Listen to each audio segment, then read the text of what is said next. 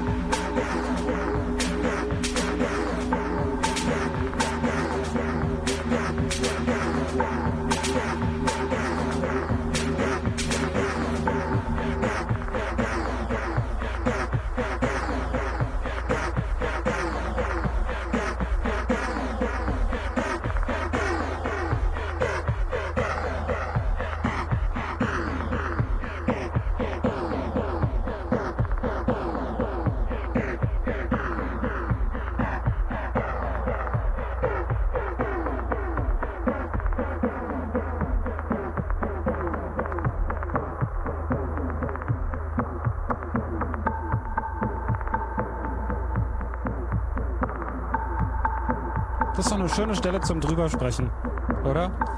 Ich bin deiner Meinung. Sehr spacige Musik, aber es ist ja auch ein spaciges Thema. Es geht um Satelliten im Chaos Radio heute. Und ähm, bevor wir da auf Details eingehen, werden wir uns natürlich erstmal mit den allgemeinen Sachen beschäftigen. Zum Beispiel weiß ich, die Chaos, Chaos Radio, Chaos Computer Club kann man alles fragen. Was ist die Übersetzung von Satellit? Drei Gesichter, die leer sind, super.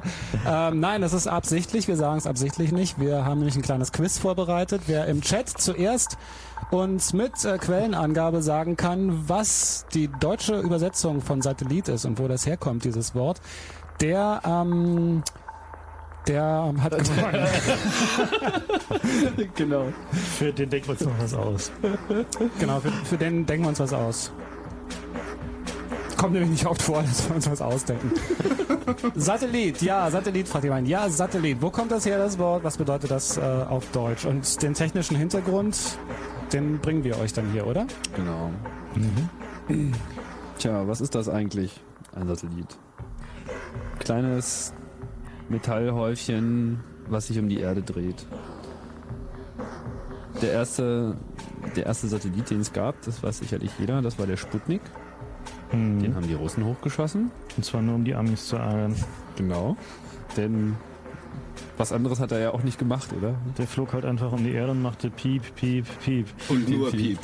Die Vorlage für moderne Popsongs sozusagen. Na. Ja, naja, es war halt damals so, dass die ähm, das Wettrennen in den Weltall noch nicht gestartet war, dass alle so ein bisschen dran forschten und keiner damit rechnete, dass irgendjemand tatsächlich der Erste sein könnte. Und die Amerikaner waren dann tatsächlich ziemlich geschockt, dass 1957 da irgendwas um die Erde flog und Piep Piep machte, weil ähm, letzten Endes ging es nicht darum, dass es um die Erde flog, sondern dass es auch an irgendeinem beliebigen Punkt runterfallen konnte und dass es eigentlich vielleicht nicht nur Piep Piep machen könnte, sondern auch Boom, wenn es runterfällt. Satellit, Begleiter eines Planeten, auch Mond genannt. Meyers Handlexikon. Aber, wo, aber wo kommt es sprachlich her? Hm. Hat Zivi geschrieben. Zivi, dann in Uniform, nächste Sendung hier melden. Schön, dass ich unterbrochen habe, Frank. Ich muss natürlich hier gucken, wenn jetzt wirklich jemand schnell im Chat ist, dann muss ich unterbrechen. Ihr könnt ja gewonnen haben. Könnte gewonnen haben. Könnte ja gewonnen. Meyers Handlexikon, ja, das ist natürlich irgendwie Begleiter eines Planeten. Hm. Naja, ich meine, es, ist ja keine unzutreffende Bezeichnung. Denn Nö, das, das nicht. Bemerkenswerte an dem Satelliten ist eben, dass er nicht, gilt natürlich jetzt mittlerweile auch für, für Weltraumstationen, aber das Bemerkenswerte ist, dass er ja nicht irgendwie mit einem, primär mit einem Antrieb irgendwie durch die Gegend fliegt, wo er hindern möchte, sondern dass er sich eigentlich wunderbar auf die Erdanziehungskraft einstellt und in Abhängigkeit der ähm, Höhe und seine, sozusagen eine bestimmte Geschwindigkeit erreicht. Da können wir übrigens auch nochmal ein passendes Quiz draus machen aus diesem, ihr wisst Genau. schon, was ich meine. Auf jeden Fall waren, waren die Russen waren halt vorne weg. Die haben halt diesen, diesen Sputnik äh, hochgeschossen und das hat irgendwie den Amerikanern überhaupt nicht gepasst, wie das immer so ist, wenn die Russen irgendwie den Fuß vorne hatten. Da gab es den, den sogenannten Sputnik-Schock in den USA, wo irgendwie die Sicherheitspolitiker sich die Haare ausrauften und ihre Wissenschaftler verzweifelt fragten, wieso waren wir nicht die Ersten? Und die Wissenschaftler dann mit den Nilpferdknoten zurück in die Labors getrieben wurden, um halt schnellstmöglich da so ein Stück Metall um die Erde fliegen und Piep-Piep machen zu lassen. Naja. Ähm, Aber so richtig getan hat er ja eigentlich nichts. Nicht? Also naja, es war halt einfach irgendwie, er war halt oben, genau, es Und war hat halt, gemacht. man hatte was runtergefunkt. Ähm, ich glaube, er hat eigentlich nichts weiter getan, als Piep zu machen. Also es war schon irgendein Code, aber mir ist gerade nicht mehr so richtig erinnerlich, was für ein Code es war. Also Ein so Quiz. Telemetrie, dass er, viel Quiz. Energie das er noch hat oder so. Ich glaube, irgendwie sowas war es, wie viel Strom noch in der Batterie war oder sowas. Rufen einige Leute an. Mal gucken, ob da jemand die genaue Bezeichnung von Satellit weiß. Im Chat Klar. kommt nämlich nicht viel. Hallo, wer ist denn da? Herr Christoph Niedern. Christoph, hallo. Hallo? Wolltest du was zum Thema Satelliten sagen? Ja, Sag mal. Also Satellit, ich würde sagen, das ist lateinisch. Bedeutet so viel wie Trabant. Spitze. Und was ist Trabant für eine Sprache? Äh, na, das ist Deutsch, hoffe ich doch. Übersetzung. Also auf Ostdeutsch könnten wir uns einigen. Ja, auf Deutsch eben. Ähm, ja, Trabant stimmt natürlich auch, klar. Aber es ist nicht wirklich die Übersetzung von Satellit, nehme ich mal an. Nee, Christoph, wir hören nochmal weiter. hm, Ja, okay. danke dir. Tschüss. Ciao. Ähm, wer ist denn da? Hallo. Hallo, hier ist Hannes. Hannes, weißt du, was es richtig übersetzt heißt? Also, er hat schon recht, das ist lateinisch. Und Ja. bedeutet, also lateinisch heißt es Daceles und bedeutet Leibwächter. Ach, guck an. Ah, Also, und der beschützt dann halt unseren, unsere Erde. Leibwächter. Wo hast du das her? Stimmt das wirklich? Äh, das ist aus DTV. Ah ja. Ich hatte ja in Latein immer eine Hatten wir 5. DTV und Herder. Hat ich hatte kein noch ein Brockhaus? Ja genau, kann noch jemand in so ein seriöses Lexikon gucken? Nee, ist schon in Ordnung. Prima. Ich finde, Leibwächter klingt irgendwie überzeugend. Ja, Ja, die beschützen uns dann. Ja. Gut, Wird schon stimmen. Hannes, danke dir. Okay, Ciao. dann tschüss. Haben wir naja, jetzt was gewonnen? Nee, ne? nee. Ah, okay. Wir wollen das Quiz ja noch durch die Wen- Sendung weiterführen. Durch die Wände. ähm, durch die Wände, genau, da kommen wir jetzt drauf. Gleich kommen wir übrigens zum Fritz Kurz-Info. Wenn ihr also noch was Langes erzählen wollt zum Satellitenthema, dann Ach wartet nee, lieber eigentlich sind wir jetzt auch schon durch. Sind wir durch? ja- Okay, dann können wir den Rest der Sendung Musik spielen. Das ist doch schön. dann lass uns gleich jetzt das Kurzinfo machen und dann ähm, steigen wir tiefer ein. Genau. Okay. Ihr hört Chaos Radio, Computer Blue Moon bei Fritz. Das Thema heißt Satelliten, Leibwächter. Schön.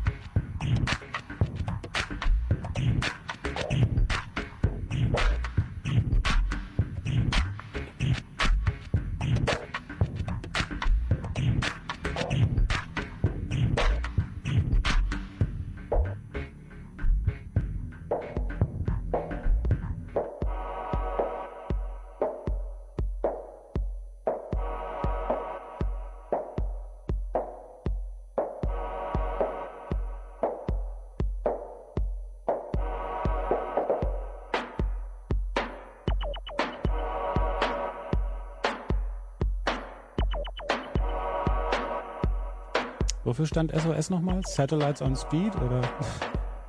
Wofür? Satellites on Safari. Ach, on Safari.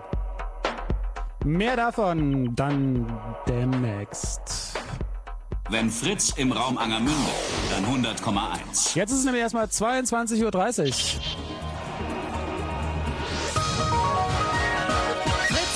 Kurzinfo. Waffenkontrollen. UN-Generalsekretär Annan bereitet die Inspektionen in acht irakischen Präsidentenpalästen vor. Die US-Regierung dringt darauf, das neue Abkommen mit Irak so bald wie möglich auf die Probe zu stellen. Kandidatenkür. Die SPD will einen Tag nach der Wahl in Niedersachsen über ihren Kanzlerkandidaten entscheiden. Parteichef Lafontaine hat den Vorstand für kommenden Montag zu einer Sondersitzung einberufen. Ablehnung. Das Landesparlament in Brandenburg ist gegen eine nachträgliche Änderung der Bodenreform von 1945. Den Alteigentümern dürfe der Rückkauf enteigneter Flächen nicht erleichtert werden, sonst seien die ostdeutsche Landwirtschaft und tausende Arbeitsplätze bedroht. Anstieg. Rechtsradikale begehen immer mehr Gewalttaten. Nach Erhebungen des Bundesverfassungsschutzes stieg die Zahl der Delikte im vergangenen Jahr um mindestens 10 Prozent. Prozess drei Monate nach dem Überfall auf einen 28-jährigen Ghanaer in Potsdam hat die Staatsanwaltschaft Anklage erhoben. Wegen schwerer Körperverletzung müssen sich fünf Jugendliche vor Gericht verantworten. Wetter. Nachts bewölkt, aber trocken um 5 Grad. Morgen lockert die Bewölkung nochmal wieder auf. Temperaturen bis 10 Grad. Verkehr. Keine Meldungen und gute Fahrt für euch. Das war Gerald Kötter-Heinrich mit dem Fritz Kurzinfo. Warum schaffe ich es eigentlich nie, die Promo-Jingles einzustellen, bevor ich sie brauche? Ich verstehe es nicht. Fritz, wird, fünf und präsentiert die Radioshow mit Mike Lehmann, Susanne, Tommy Wosch, Kuttner, Comanschenberg, der alten Frau, Ursel, The Glorious Fritz 5 featuring Break and Phil, Hobo Space als Showband und Jo, hör dir das mal an hier. Sabine Bulthaup und Dietmar Wischmeier von Ein Radio, eine Radioshow. Heißt das, dass sie dann alle auf der Bühne sind? So zum Sehen? Ja, Ja, ja, was machen die denn da? ja, eine Radioshow. Ha, das ist ja gar nicht lustig. Fünf Jahre Fritz Radioshow. Samstag, 28. Februar in der Columbia Halle. Und danach gibt's die große Fünf Jahre Fritz Geburtstagsparty. Mit Maruscha, Dr. Motte, Markus Lopez, Olli Massive, André Langenfeld und anderen Fritz DJs. Die Fritz Radioshow zum fünften Fritz Geburtstag. Mit Party. Samstag, 28. Februar in der Columbia Halle am Flughafen Tempelhof in Berlin. Karten gibt's überall, wo es Karten gibt. Und beim Fritz Mützentelefon 0331 für Potsdam 70 97 120. Und im März geht die Fritz Radioshow auf Tournee durch Brandenburg. Wer nicht kommt, kann gleich zu Hause bleiben. Ha, jetzt hab ich's. Wir sollen da hin. Ja, soon. Fritz.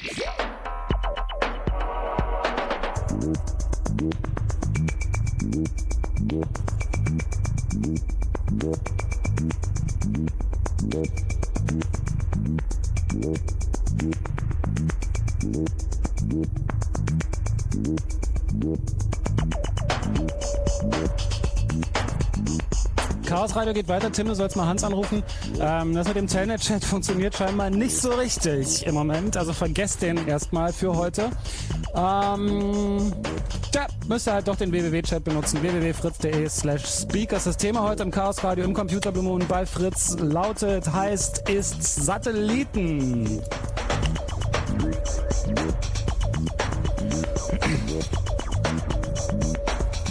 Ich glaube, ich habe Hans gerade beleidigt, weil ich gefragt habe, welcher Hans. Da kann ja im Chat kann irgendeiner Hans heißen. Ich meine, Es gibt nur einen Hand. Es gibt nur einen. es kann nur einen Hans geben. okay. So, die Ähm. Russen hatten den ersten Satellit im All, haben wir gerade gehört, was die Amis nicht gerade begeistert hat. Genau. Dann haben die Amis halt angefangen, wie die Willen zu werkeln, um natürlich auch einen Satelliten hochzukriegen, haben es dann auch irgendwann geschafft. Und haben genau wie die Russen natürlich sofort erkannt, dass man von da oben halt prima Fotos machen kann. Und sie haben dann so in den frühen Monaten von 1960 hatten sie dann die ersten Erfolge damit, tatsächlich Satelliten in eine Umlaufbahn zu schießen, die sie auch vorherbestimmen konnten. Und haben dann halt dieses sogenannte Corona-Programm gestartet. Das war halt das erste amerikanische Spionagesatellitenprogramm. Was mit Bier betrieben war. Ich glaube, dieses Bier wurde nach dem Spionageprogramm benannt, weil die brauchten echt eine Menge davon. Sie haben es tatsächlich geschafft, irgendwie nach 14 Versuchen zum ersten Mal da einen Satelliten hochzukriegen, der auch wieder Bilder nach unten brachte. Ähm, das muss man sich nicht so vorstellen wie heute so Fernsehsatelliten und mit einer Kamera oben drin und dann werden die Bilder runtergesendet. Nein, da ist ein großer Fotoapparat drin gewesen und dann kam halt an so einem Fallschirm mit so einer Kapsel tatsächlich der Film runter und fiel dann irgendwo ins Meer und äh, soff halt manchmal ab und deswegen haben sie halt beschlossen, sie müssen jetzt noch eine Hightech entwickeln und zwar haben sie es geschafft, ähm, diese Kapsel am Fallschirm aufzufangen, bevor sie ins Meer gefallen ist. Ähm, diese Du Corona solltest noch erwähnen, dass dieser, dass dieser Satellit irgendwie da eine, eine lustige Neigung noch im Weltall macht, bevor er seine äh, Kapsel abgeschmissen hat. So. Ja, genau, stimmt. Der kippt ja noch so elegant kippt sich runter. Noch, kippt sich noch so elegant so und wirft dann diese Kapsel runter. Ich weiß gar nicht, wie viele von diesen Kapseln hatte der da eigentlich drin? Also die ersten, die ersten Corona-Satelliten hatten nur eine Kapsel drin und die letzten, die sie ähm, äh, hochgeschossen haben, hatten acht Kapseln drin. Und ähm, das Lustige an diesem Corona-Programm ist, dass es äh, neulich als nicht mehr geheim gehalten klassifiziert wurde. Das vor anderthalb Jahren, glaube ich. Und dass man die Bilder aus diesem Programm mittlerweile äh, käuflich erwerben kann bei den Amerikanern für relativ wenig Geld. Ich glaube so 8 Dollar pro Bild. Ähm, das Lustige war, die Satelliten flogen so rüber und haben immer so einen Streifen Film belichtet von dem Territorium, was da drunter lag. Ähm, und sie haben sich dann irgendwie große Mühe gegeben, irgendwie den Bau der Mauer zu fotografieren. Äh, fotografieren und ähm, haben dann da irgendwie in großer Mühe noch irgendwie extra eine Rakete gebaut und die schneller zusammengefrickelt, als sie eigentlich normalerweise fertig sein sollte und hochgeschossen und dann hatten sie dann irgendwie einen Film runterbekommen und waren tierisch stolz, dass sie dann doch irgendwie Nachdem äh, sie 13 Anläufe gebraucht haben, um das Ding überhaupt erstmal ins Weltall zu Na, kriegen. sie, sie, hatten, sie hatten zu dem Zeitpunkt hatten sie schon ein, zwei Mal es geschafft und dann haben sie aber 1961 statt dem Mauerbau leider einige hundert Quadratkilometer Wolken fotografiert, weil es halt gerade wolkig war zu dem Zeitpunkt. Das fanden sie irgendwie ziemlich betrüblich. Ist doch hübsch. Naja, man kann sich diese Bilder Der im Himmel über Berlin. sozusagen. man kann sich diese Bilder im Internet auch angucken und sie haben eine ähm, tatsächlich ziemlich gute Auflösung erreicht. Zum Schluss sind sie da bis auf drei Meter pro Pixel runtergekommen, haben auch diverse Dinge neu erfunden. Nur irgendwann stellte sich halt raus, dass es irgendwie ziemlich unpraktisch ist, da einfach immer so Fotokapseln abzuschmeißen aus dem All, weil da muss man die auffangen und entwickeln und all diese Dinge. Und wir wissen ja, wie lange das dauert bei Drossbar, wenn man da die Satellitenfilme abgibt. Genau. Und Entwickeln sie auch Satellitenfilme? wie? naja, und dann haben sie sich halt ein paar neue Gedanken gemacht. Die Amerikaner. Die Amerikaner. Währenddessen haben die Russen natürlich auch ihre Satelliten gebaut. Bei den Russen ist es so ein bisschen. Von, von wem war denn dieser Echo-Satellit? Also ich meine, der Witz war ja, dieser Sputnik war ja eigentlich zu nichts anderem gut, als irgendwie mal zu gucken, wie das eigentlich so ist, wenn man so ein Stück Metall in die Umlaufbahn schickt. mit einer Batterie und einem Sender. Richtig, so, aber er hat ja im Prinzip nur Statusmeldungen von sich gegeben und sonst Mhm. einfach gar nichts. Also ein, ein konkreter Nutzen, außer dass man das mal ausprobiert hat, war ja daraus noch nicht so. Ich finde es recht interessant, dass die Amis halt als allererstes sofort erstmal an Spionage gedacht haben. Dann werden wir ja auch noch tief reinsteigen in das Thema. Aber dieser Echo-Satellit, ähm, Ja, das war doch ein Reflexionssatellit. Ich denke, das war einfach so, wie die Amateurfunker den Mond als natürlichen Satelliten benutzen, dass da äh, ihre Signale Richtung Mond schicken und dass der an günstigen Konstellationen, äh, Konstellationen einfach das reflektiert. Wie gut und reflektiert denn der Mond? ja, ist doch auch ein Satellit. Also die, ich Wie war, wir ja vorhin schon gehört haben. ich war mal, also ich, ich habe mir mal angeguckt, was diese, diese Erde-Mond-Erde-Funker so machen. Und ähm, also die den Mond als Reflexionsbasis benutzen und das ist schon eine, also ich würde es unter Grenzwissenschaften einsortieren, das ist doch eine mittelesoterische Angelegenheit. Ähm, naja, klar Aber kann es man. geht. Ja, es geht. Ja. Man, man die kann. Amis haben doch extra mit ihrer Mondfähre da oben so ein paar Dinger gelassen, wo man irgendwie Ach so, die haben Reflektoren. Mhm, Die haben Reflektoren ausgelegt. Also die, äh, diese Reflexionsgeschichten waren halt die ersten Versuche, Satelliten für Kommunikation zu benutzen. Da kommen wir ein bisschen später drauf, glaube ich. Ähm, Oder früher. int interessant ist, dass die ähm, diese Möglichkeit halt ein Objekt in der Umlaufbahn als Kommunikationsplattform zu benutzen, äh, schon in den 40er Jahren ziemlich heiß diskutiert wurde, wo noch niemand wusste, dass man es überhaupt schafft, da irgendwas ins Weltall zu schießen. Ähm, da haben schon einige Leute drü ernsthaft drüber nachgedacht, was man machen kann, wenn man tatsächlich der einst mal irgendwie so einen Klumpen Metall da oben hat. Fällt uns ja auch einiges so ein. Mhm. Äh, übrigens, hast, als du gerade gesagt hast, Batterien, kann man vielleicht einer, drei Sätze dazu sagen, wie die Dinger überhaupt mit Strom versorgt werden? Naja, Stromversorgung ist immer so ein heikler Punkt bei Satelliten. Also das ist klar. man hat halt nur irgendwie, also es ist halt so wie, naja, wie auf so einem Flug halt. Man hat halt nur eine begrenzte Menge Handgepäck dabei und kann auch schlecht irgendwie Handgepäck nachlegen. Ähm, die ersten Satelliten waren halt ganz klar mit äh, Batterien bestückt, also einfach chemische Batterien. Alkali. Genau, später kam man halt auf die Idee, dass man da doch Solarzellen nehmen könnte. Das Problem war halt, dass zu der, zum damaligen Zeitpunkt äh, Solarzellen halt noch aus Selen bestanden und einen ziemlich geringen Wirkungsgrad hatten und doch ziemlich schnell kaputt gingen. Ähm, und dann kam dann doch ziemlich bald die Idee auf, dass man da halt irgendwas hochschicken kann, was strahlt. Ähm, und da gibt's halt verschiedenste Varianten von atombetriebenen Stromquellen. Also von kleinen, kompakten Atomreaktoren, die sich nicht so bewährt haben. Ähm, was man heutzutage äh, in den militärischen Satelliten findet, sind halt äh, Isotopenstromquellen. Das heißt, es ist halt einfach eine Menge eines bestimmten radioaktiven Materials. Es zerfällt halt und dabei wird's halt richtig warm. Und aus dieser Wärme wird dann mit so einer Art umgekehrten Peltier-Element äh, Strom gewonnen. Ähm, das Problem ist halt nur, wenn so ein Ding runterfällt, dann hat man da eine mittlere Sauerei. Aber sie lassen sich schon was einfallen, damit das Ding Strom kriegt. So. Na, da bin, ich, da bin ich ja zufrieden. Ja, ja. Ich habe mir schon Sorgen gemacht. Ja, das da musst du einfach. Ja, ja. Ich weiter vertraue da einfach auf die Technik. Aber heute ist halt im Wesentlichen ein Solarpanel so. Und was ja auch noch seine eigenen Probleme mit aufwirft, das hatten wir ja. Welcher, wie hieß der, der Satellit, der sich nicht, der Hubble hatte doch, glaube ich, dieses Problem, dass sich seine Solarpaneele zunächst einmal nicht ausklappen ließen. Nee, Ja, das den haben sie dann ewig geschüttelt. das immer. war das Hubble, Problem. ne? Ja, das war das eine Problem. Und das andere Problem war, dass die Sol Solarpaneele irgendwie bei der Erdumrundung immer so flapp, flapp machten, weil sich halt da eine gewisse Spannung durch die Wärmeausdehnung bildete und das diesen ganzen Satelliten immer kräftig durchgerüttelt hat, wenn man gerade so einen entfernten Stern so ein paar Millionen Lichtjahre entfernt beobachten will. Das ist halt echt unpraktisch, wenn das ganze Ding immer so einen halben Meter hin und her wackelt. Muss ich was sagen? Nö. Kannst Mach einfach sich entspannen.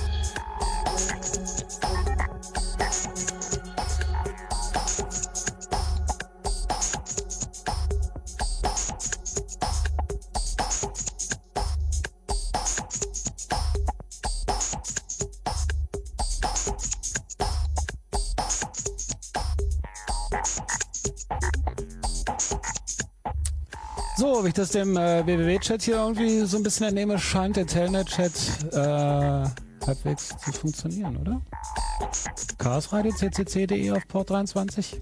Ach Mensch, probiert's doch aus, mir egal. Nee, www.ccc.de Port 23. Also wer ein Telnet-Programm hat, kann das mit www.ccc.de Doppelpunkt 23 dann im Telnet chatten. Das ist eine ganze Ecke schneller als im WWW.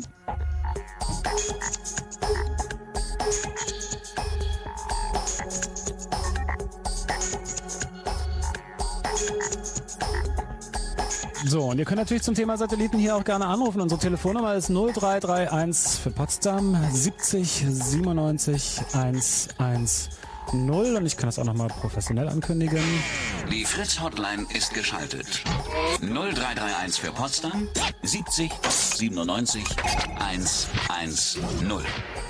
So, wichtige Begriffe für Satelliten, die mit Satelliten zu tun haben, die werden wir alle erklären. Da braucht ihr also vielleicht erstmal nicht dafür anrufen. Ähm, Administration steht hier noch auf meinem Ablaufzettel. Da stellt sich natürlich dann sowieso die Frage, ähm, das wird ja demnächst, in den nächsten Jahren werden ja massig kleinere Satelliten hier um diese Kugel rumkurven und da fragt man sich natürlich, ähm, wer Das ist ja schon so. administriert das? Ja, aber es werden ja immer, immer mehr. Naja, da Das werden wir gleich wahr. noch dann in ein paar Minuten unseren Experten aus Amerika zu hören, der uns erklärt, wie das funktioniert. Also wie diese Satelliten verwaltet werden. Aber es ist, es ist schon ein Problem, vor allem es gibt schon ein echtes Schrottproblem, weil äh, diese Satelliten sind natürlich sehr anfällig gegenüber Weltraumschrott.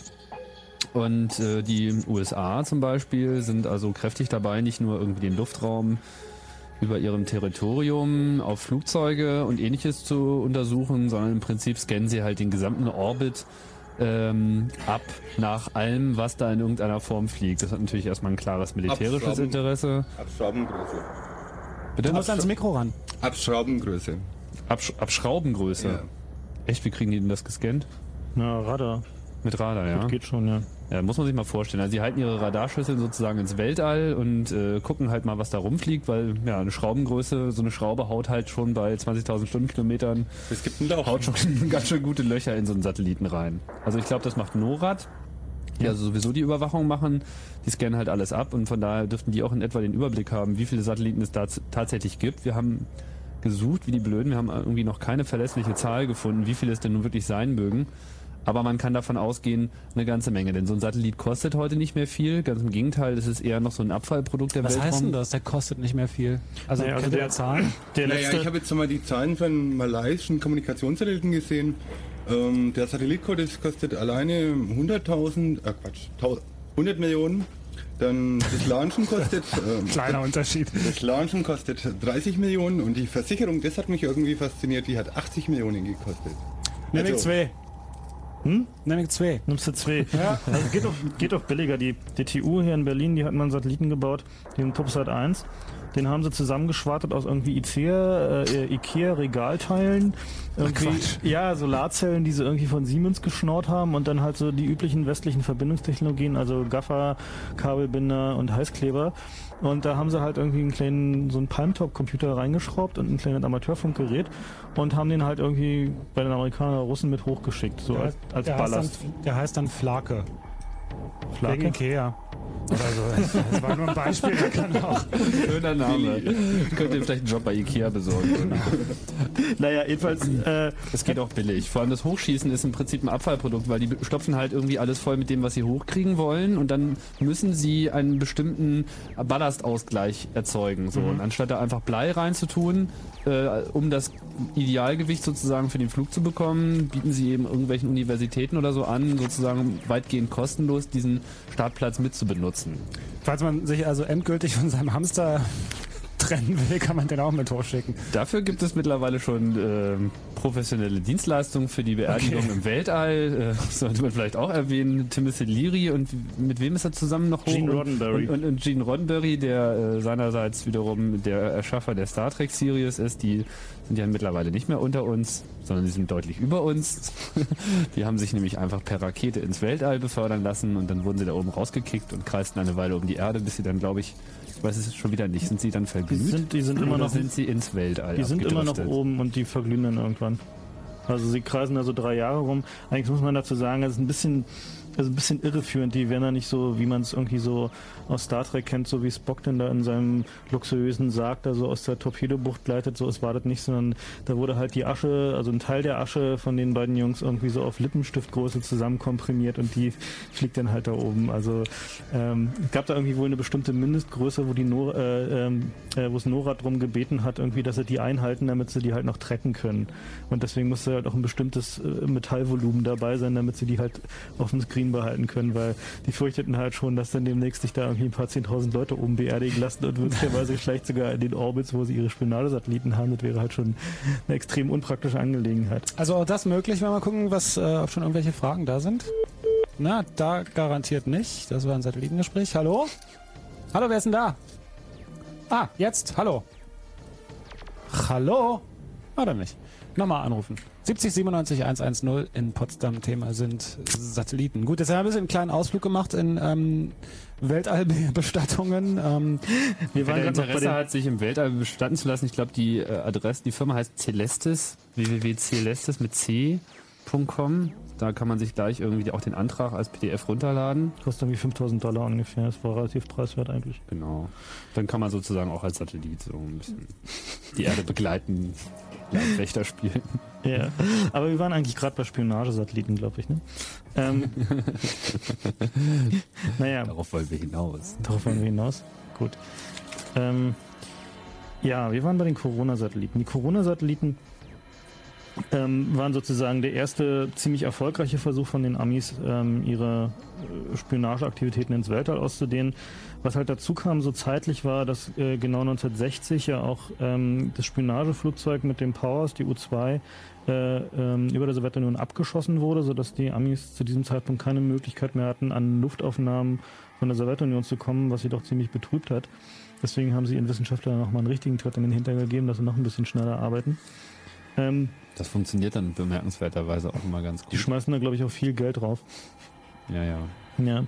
Ähm, und diese, die Nachfolger von diesen Corona-Programm-Satelliten, das bis 1972 ging, waren dann die sogenannten Keyhole-Class-Satelliten. Also Keyhole steht für Schlüsselloch. Ähm, die waren größtenteils auch noch non-real-time, also Fotosatelliten, die ähm, äh, dann die Kapseln runtergeschmissen haben bis zum KH-11. Also der Keyhole 11 Satellit war der, ist der derzeit aktuelle Satellit und der kann. In welchem äh, Zeitraum reden wir denn? Also seit wann? Also die, die Entwicklung der, äh, der Keyhole-Class-Satelliten begann so in Anfang der 70er Jahre. Also der, der letzte Corona-Satellit hieß schon KH9, also Keyhole 9. Und ähm, die, die, also die sozusagen die Bauform von den Satelliten blieb danach im Wesentlichen gleich. Also die wurde nur noch 9, 10, 11 äh, erweitert, aber das Innenleben wurde doch sichtlich nach vorne gebracht. Also man kann sich so einen modernen Spionagesatelliten vorstellen, ungefähr wie dieses Hubble-Teleskop. Also es ist halt ein großer Spiegel einer Optik davor. Ähm, der Spiegel reflektiert halt in allen möglichen äh, Spektralfarben, soweit wie es nur irgendwie geht mit der Physik. Und da sind dann halt große CCD-Sensoren, die das Bild aufnehmen. Also wie, wie der CCD-Sensor in einer heimatlichen Videokamera, nur halt irgendwie mit deutlich größeren Abmessungen. Und die Auflösungen, die man mit den modernen Spionagesatelliten hinbekommt, liegen im Bereich unter 15 Zentimeter pro Pixel, den man da so sieht. Das ähm, ist das, was derzeit bestätigt ist. So, also man kann davon ausgehen, dass es auch noch darunter ist. Man bekommt dann schon Probleme mit der mit der Luftzirkulation, also wenn man von da oben aus so einer großen Höhe runterguckt und irgendwie noch ein Nummernschild lesen will, wie es irgendwie aus diversen Kinofilmen bekannt ist, dann hat man schon das Problem, dass das Luftflirren zu stark ist durch die, die viele Atmosphäre, die man da so durchsieht. Also vielleicht kann, man das mal, vielleicht kann man das mal ein bisschen anschaulicher sagen. 15 Quadratzentimeter pro Pixel, das heißt 15 äh, mal 15 Zentimeter sozusagen. Also ein, das, ein Bereich, das sind dann aber nicht 15 Quadratzentimeter, muss ich leider ein bisschen klug scheißen. Habe ich doch nicht gesagt, ich habe 15 so. Zentimeter pro Pixel gesagt. Ach, guck an.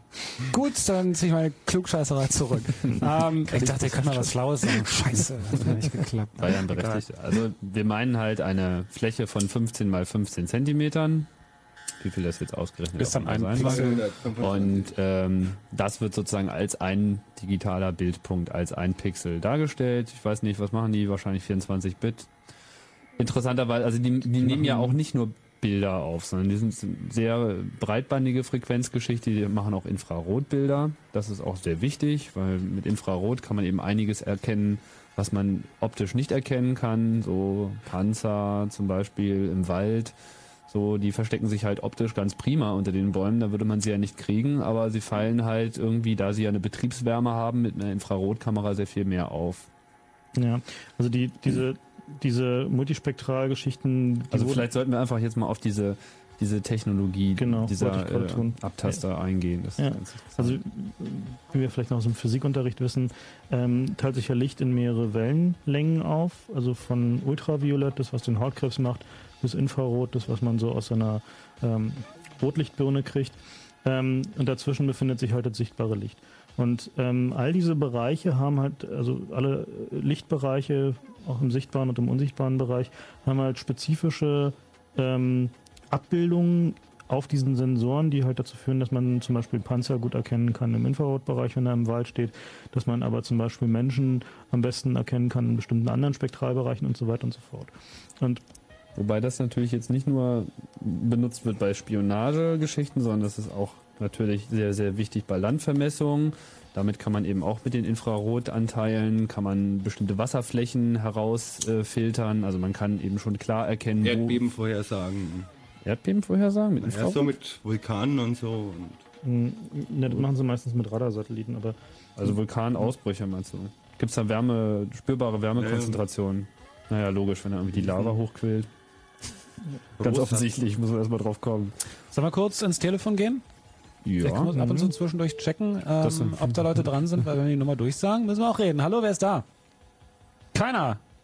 Tschüss. Die legen dann alle auf, wenn man, wenn man rangeht. Das ist so lustig. Telefon ist so eine Faszination für sich. Wir müssen immer wieder eine Telefonsendung machen. Steht ja. Steht an. Steht an in zwei Monaten. Ihr könnt anrufen unter 0331 für Potsdam 70 97 110. Ihr müsst ein bisschen Geduld mitbringen, wenn ihr rankommen wollt. Jetzt zum Beispiel seid ihr ganz schnell dran. Hallo, wer ist denn da? Hallo? Tja. Hallo? Irgendwas machen wir falsch.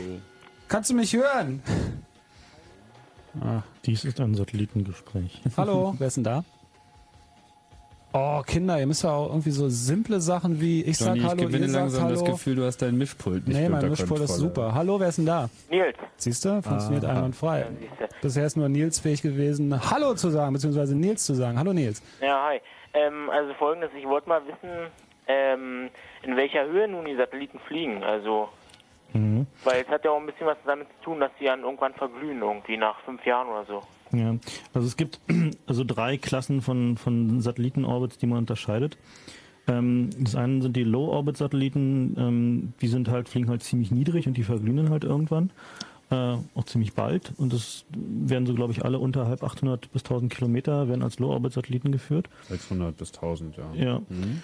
Ähm, die Medium-Orbit-Satelliten sind so zwischen 5000 und 10.000 Kilometern. Das sind aller, in den allermeisten Fällen sind das Kommunikationssatelliten. Die kreisen halt dann mit relativ langsamer Gemächlichkeit um die Erde. Und dann gibt es noch die geostationären Satelliten. Die sind genau auf 35.786 Kilometer. Genau, vielleicht sagst du noch was zu den geostationären Satelliten? Ja, die haben eben eine Umlaufzeit von genau 24 Stunden und das ist eben erdsynchron und deswegen sieht es auf dem Erdboden so aus, als würden sich die nicht bewegen. Also die, die kreisen sozusagen genauso schnell wie die Erde. Und das heißt, man hat den Eindruck, dass man, wenn man hochguckt, den Satelliten immer über sich hat. Welche sieht man denn überhaupt? Eigentlich nur die Low-Orbit-Satelliten. Also die sind so, dass wenn die Sonne günstig steht, man einen guten Reflexionswinkel kriegt, dann sieht man halt die Reflexionen. Ja, so wie mir oder so, die haben irgendwie Umlaufzeit von 90 Minuten.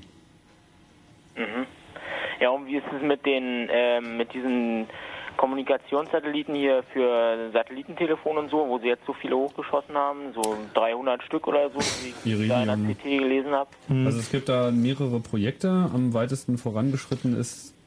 Machen wir dann gleich noch. Ja. Achso, ja, also Machen wir gleich. wir sammeln das mal, wir, wir kommen da noch, noch dazu. Und Sonst wir Astra, Astra 1, A, B, C, D, E und so, die sind alle ziemlich weit weg, Die oder? sind geostationär, weil du, du richtest ja deine Schüssel auf einen fixen Punkt, also einen für dich virtuell fixen Punkt am Himmel aus. Also müssen die immer Genau. mit der gleichen Geschwindigkeit wie die Erde. Mhm. Und da ist es schon ziemlich eng mittlerweile bei den geostationären Satelliten. Also da gibt es so Slots und die werden dann richtig verteilt und so. Also ist halt schon ein ziemliches Business. Und ähm, ist ja, glaube ich, auch ein Problem, immer die Satelliten so hochzuschießen, dass ähm, die nicht mit anderen irgendwie zusammenstoßen, weil es sind ja schon ziemlich viele, habt ihr ja vorhin schon gesagt, irgendwelche Schrauben und so, die da rumfliegen und wie 10.000 einzelne Teile, die da rumfliegen, ist doch eigentlich ein Problem, dass man da nicht zusammenstößt irgendwie. Ja, es gibt da so richtige Gürtel, die halt schon mit Schrott gefüllt sind. Es ist tatsächlich so, dass sie mittlerweile die letzten Stufen von den, äh, von den Raketen, wo die Satelliten denn drin sind und nur unten ein kleiner Treibsatz dran ist, dass sie die mittlerweile mit einer leichten Panzerung versehen, um zu verhindern, dass die halt, wenn sie durch diesen Gürtel fliegen, eine verpasst bekommen von dem Weltraumschrott. Also soweit sind wir da schon. Mhm. Juti. Nils, danke. Ja, ciao. Ciao. So, Nils hat das vorgemacht, wie das geht. Hallo, wer ist denn da? Hallo? Ja. Na gut. Warte mal, hier könnte tatsächlich was falsch sein. Jetzt, in dem Moment? Nee, doch nicht, siehst du. Ähm, hallo, wer ist denn da? Hallo, hier ist Holger. Hi, Holger. Ja, ich wollte mal fragen, ähm, bei diesen Low-Orbit-Satelliten, wird es nicht ziemlich teuer, wenn die immer so schnell verglühen?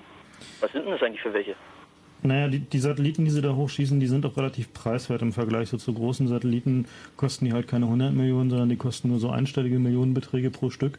Und die haben so eine durchschnittliche Lebenszeit so zwischen ein und drei Jahren. So, so lange sind die halt da oben, aber die müssen halt so niedrig fliegen, damit man sie mit dem Telefon auch erreicht. Und sind halt vor allem deshalb billiger, weil man eben auch sehr viel mehr davon braucht. Das heißt, das geht dann schon in so eine Art Serienfertigung über. Normalerweise wird halt jeder Satellit komplett neu entwickelt, ist natürlich teuer und diese Kommunikationssatelliten, wo halt gleich irgendwie 50 bis 100 hochgeschickt werden. Sind halt alle gleich. Die kann man auch im neuen Konrad-Katalog bestellen. Genau. Soweit kommen wir sicherlich noch. Garantiert. Na gut. Danke dir, Holger. Ciao. Ciao. Also, wir Ähm, gehen auf diese Kommunikationssatellitengeschichten, gehen wir nachher noch ein, aber vielleicht noch mal kurz, was du vorhin auch angesprochen hast mit der Administration und dem Problem, dass die Satelliten da oben so viel Platz verbrauchen. Also gerade diese geostationäre Position ist natürlich sehr gefragt, weil es eben ideal für Fernsehsatelliten ist. Astra ist da ein gutes Beispiel. Gibt, glaube ich, sechs derzeit Astras. 14. Nee, nee. Es gibt, Es gibt 14 1A, B, Astra, D. es gibt 14 Astra-Satelliten und die Astras sind aber im, ähm, in so einem versetzten Muster geschaltet. Also die ähm, sind nicht alle aktiv, sondern die haben nur noch Spare-Satelliten oben, die sie halt einschalten, wenn die anderen ist kaputt jetzt vor kurzem einer ausgetauscht worden, der D durch den E oder so. Also, wenn ich dich richtig verstehe, dann ist sozusagen ein Buchstabe zwar ein, ein bestimmtes Sammelsurium an äh, Sendefrequenzen, aber es gibt mehrere Satelliten, die da einspringen Die können. stehen da auf der gleichen Position, darum sieht man die auch mit einer Antenne. Wie nah sind die denn? Naja, also so ein Grad sind, glaube ich, irgendwie 67, Komma irgendwas Kilometer in dem Bereich, wo sich die aufhalten müssen, dass die. Also der, Raum, der Raumwürfel ist, glaube ich, unter 100 mal 100 Kilometer groß, Ja. in dem die Astras drin sind. Also ist ziemlich klein. Vorhin hast du gesagt, äh, 15 mal 15 Zentimeter pro Pixel. Wie lange dauert es mit anderen Worten noch, bis ähm, wir von Satelliten so beobachtet werden, dass man sehen kann, welchen Teller ich gerade abwasche? Naja, das Problem ist, letzten Endes, irgendwo kommt man an die physikalischen Grenzen. Also man kann halt äh, irgendwann mit den, also kommt man an die Grenzen der Lichtwellen auf die Entfernung. Und also ich sag mal, eine Auflösung unter einem Zentimeter erscheint mir nicht physikalisch realistisch. Also, äh, also wenn ja. du rote, grüne und blaue Teller hast, dann können sie es jetzt Mhm. schon unterscheiden. Ja, ja, ich habe da ich nur weiß. Sie kennen die Farbe deiner, deiner Teller. deiner, deiner Teller.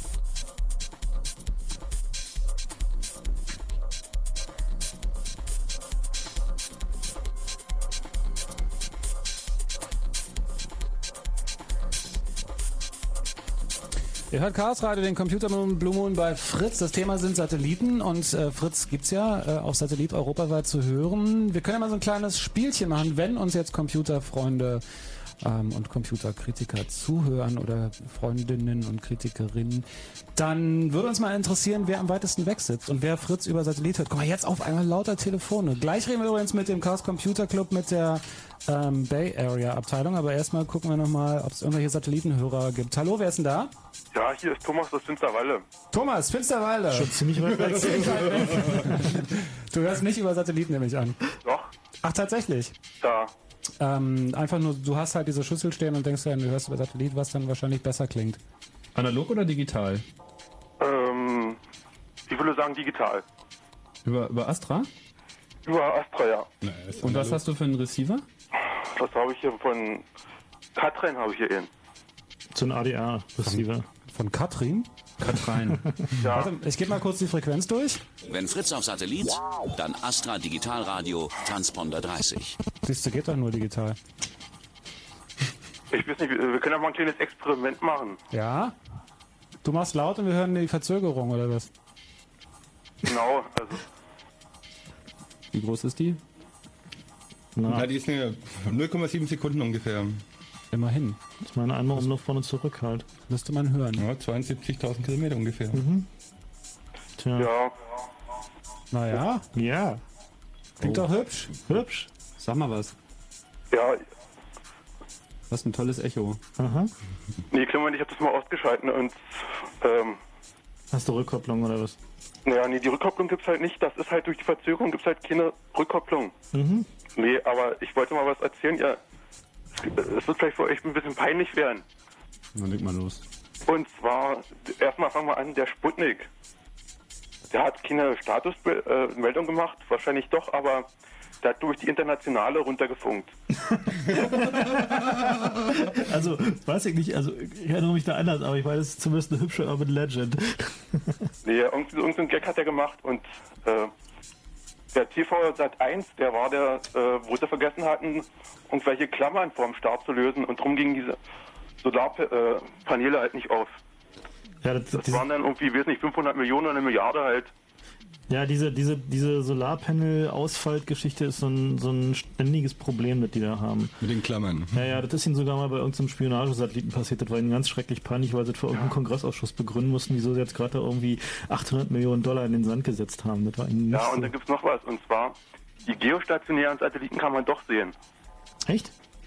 Ja, man muss einen kleinen Trick anwenden, und zwar muss man äh, Kamera nehmen und Langzeitbelichtung nehmen. Stimmt, in der Langzeitbelichtung sieht man es, weil das sind die einzigen stehenden Punkte in dem Sternenfeld. Ne? Ja, genau, und Mhm. die anderen bewegen sich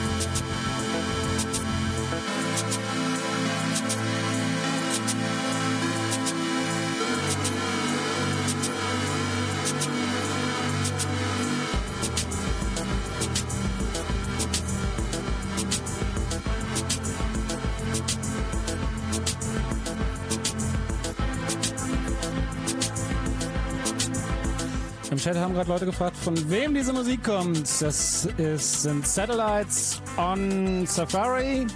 Das ist ein DJ-Mixtape. Äh, wir können euch leider nicht sagen, von wem dieser Song jetzt ist, der gerade läuft. Aber eine Mail an chaos.orb.de wird zumindest Licht ins Dunkel bringen, wo diese DJs, die sowas mixen, vielleicht demnächst mal auflegen in Berlin. Und äh, im Chat hat Bart gerade erzählt, dass er über die D-Box Fritz hört. Und jetzt ist Bart am Telefon. Hi. Hallo, moin moin. Moin moin. Jetzt wollten wir natürlich mal hören. Du hast nämlich im Chat geschrieben, drei Sekunden Verzögerung. Ja, das hören wir doch mal. Ja, genau, lass mal hören. Drei Sekunden, da hat man ja ein richtiges Echo. Drei Sekunden, da hat man ja richtig. Oh, was? Super. Ja, es dauert ziemlich lange mal so. Es dauert ziemlich lange, ja. Dauert ziemlich lange mal so. Dauert ziemlich lange, ja. Ich könnte mich praktisch mit mir selbst unterhalten. Ich könnte mir eine Frage stellen. Johnny, wie geht's dir denn? Ich könnte mir eine Frage stellen. Johnny, wie geht's dir denn? Ja, ganz gut, danke. Das ist genial, oder? Das ist hübsch, ja, auf alle Fälle. Sag mal, wo auf der D-Box ist denn der, der Fritz-Transponder? Ähm, es sind ja jetzt ein paar ähm, Sender im Radio auch frei, also Fritz, 1 Live und eine ganze Menge. Und also das ist über Kabel jetzt, die D-Box. Mhm. Jo. Du gehörst also zu den wenigen, die sich so ein Teil zugelegt haben. Ja. Also zu den wenigen, die sich schon. Ach mein Vater, hier mal alles doppelt. Und kann, kannst du mal die Parameter sagen, die man da einstellen muss bei der D-Box, um Fritz zu hören? Weil ich glaube, das ist auf dem Fritz-Server nicht korrekt. Ähm, die Sachen werden automatisch gefunden. Also wenn die D-Box am Kabel angeschlossen ist, ist es eigentlich kein Problem. Die Sender werden alle automatisch eingestellt. Also die sind halt im Radio-Setup zu sehen dann. Ja. Alles klar. Gut, ähm, danke, Bart, Bart. vielen Dank für, dieses kurze, für diese kurze Demonstration.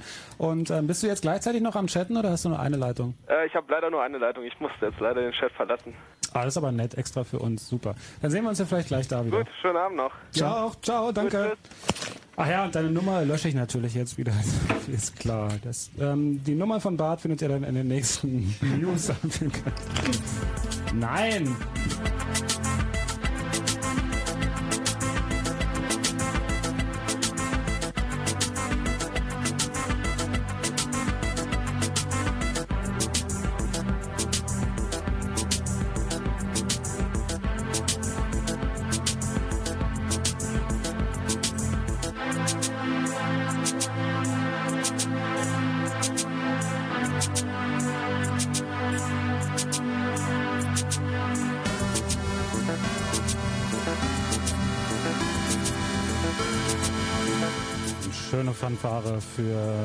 Das hier. Wenn Fritz auf Satellit, dann Astra Digitalradio, Transponder 30.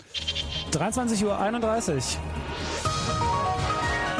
Fritz, Kurzinfo. Waffenkontrollen. UN-Generalsekretär Annan bereitet die Inspektionen in acht irakischen Präsidentenpalästen vor. Die US-Regierung dringt darauf, das neue Abkommen mit Irak so bald wie möglich auf die Probe zu stellen. Kandidatenkür. Die SPD will einen Tag nach der Wahl in Niedersachsen über ihren Kanzlerkandidaten entscheiden. Parteichef Lafontaine hat den Vorstand für kommenden Montag zu einer Sondersitzung einberufen. Ablehnung. Das Landesparlament in Brandenburg ist gegen eine nachträgliche Änderung der Bodenreform von 1945. Den Al- Alteigentümern dürfe der Rückkauf enteigneter Flächen nicht erleichtert werden, sonst seien die ostdeutsche Landwirtschaft und tausende Arbeitsplätze bedroht. Anstieg. Rechtsradikale begehen immer mehr Gewalttaten. Nach Erhebungen des Bundesverfassungsschutzes stieg die Zahl der Delikte im vergangenen Jahr um mindestens 10 Prozent. Prozess drei Monate nach dem Überfall auf einen 28-jährigen Ghanaer in Potsdam hat die Staatsanwaltschaft Anklage erhoben. Wegen schwerer Körperverletzung müssen sich fünf Jugendliche vor Gericht verantworten. Sport. Basketball. Das EM-Qualifikationsspiel der Männer in Stuttgart hat am Abend die deutsche Nationalmannschaft gegen Griechenland mit 74 zu 71 gewonnen. Wetter. Nachts bewölkt, aber trocken um 5 Grad. Morgen lockert die Bewölkung phasenweise auf. Temperaturen bis 10 Grad. Verkehr. Stadtautobahn Berlin Richtung Wedding zwischen Spandauer Damm und Siemensdamm ist die rechte Fahrbahn gesperrt. Das war Gerald Kütterheinrich mit dem Fritz Kurzinfo. Er macht nur drei Shows in ganz Europa, aber eine davon in Berlin. Wo auch sonst? Iggy Pop.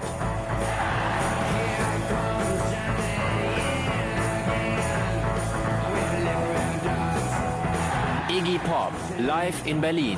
Die Show am 7. März ist ausverkauft, daher gibt es ein Zusatzkonzert am 8. März. Ebenfalls in der Columbia Halle am Flughafen Tempelhof. Präsentiert von Fritz. Nur echt mit der Wollmütze. Und nur echt mit dem Chaos Radio. Das ist die Sendung, die ihr hört, der Computer Blue Moon bei Fritz. Zu Gast im Studio wie immer, jeden letzten Mittwoch im Monat der Chaos Computer Club, der euch versorgt mit Infos zu neuzeitlichen Themen, würde ich einfach mal sagen. Heute geht es um Satelliten. Der, der die doofen Zwischenfragen stellt, heißt meistens Johnny, die die, die zweitdürfsten Fragen stellen, seid ihr. Ah. Nee, die, die uns verbessern, seid ihr immer am Telefon. Die Telefonnummer hier ist 0331 für Potsdam 70 97 110. Kann öfters mal ein bisschen dauern, bis ihr drankommt.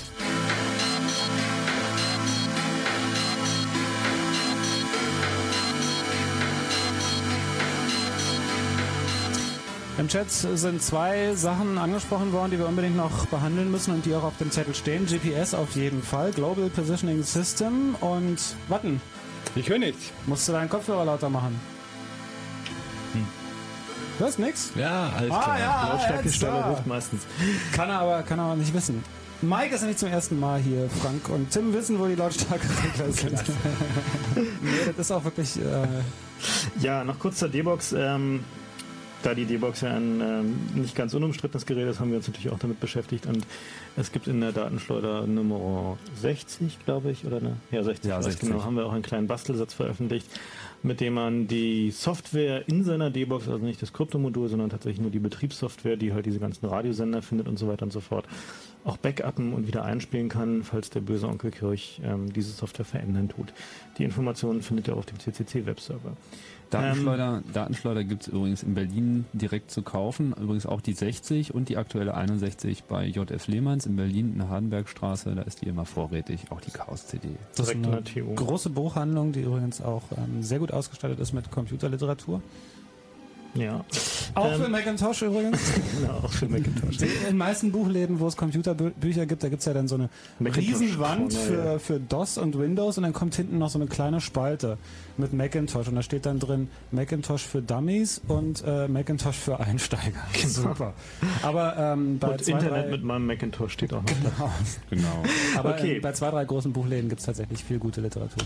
Wir wollten gerade noch über die ähm, schon angesprochenen Telefonsatelliten reden, die jetzt äh, in großer Zahl um uns schwirren oder demnächst schwirren werden.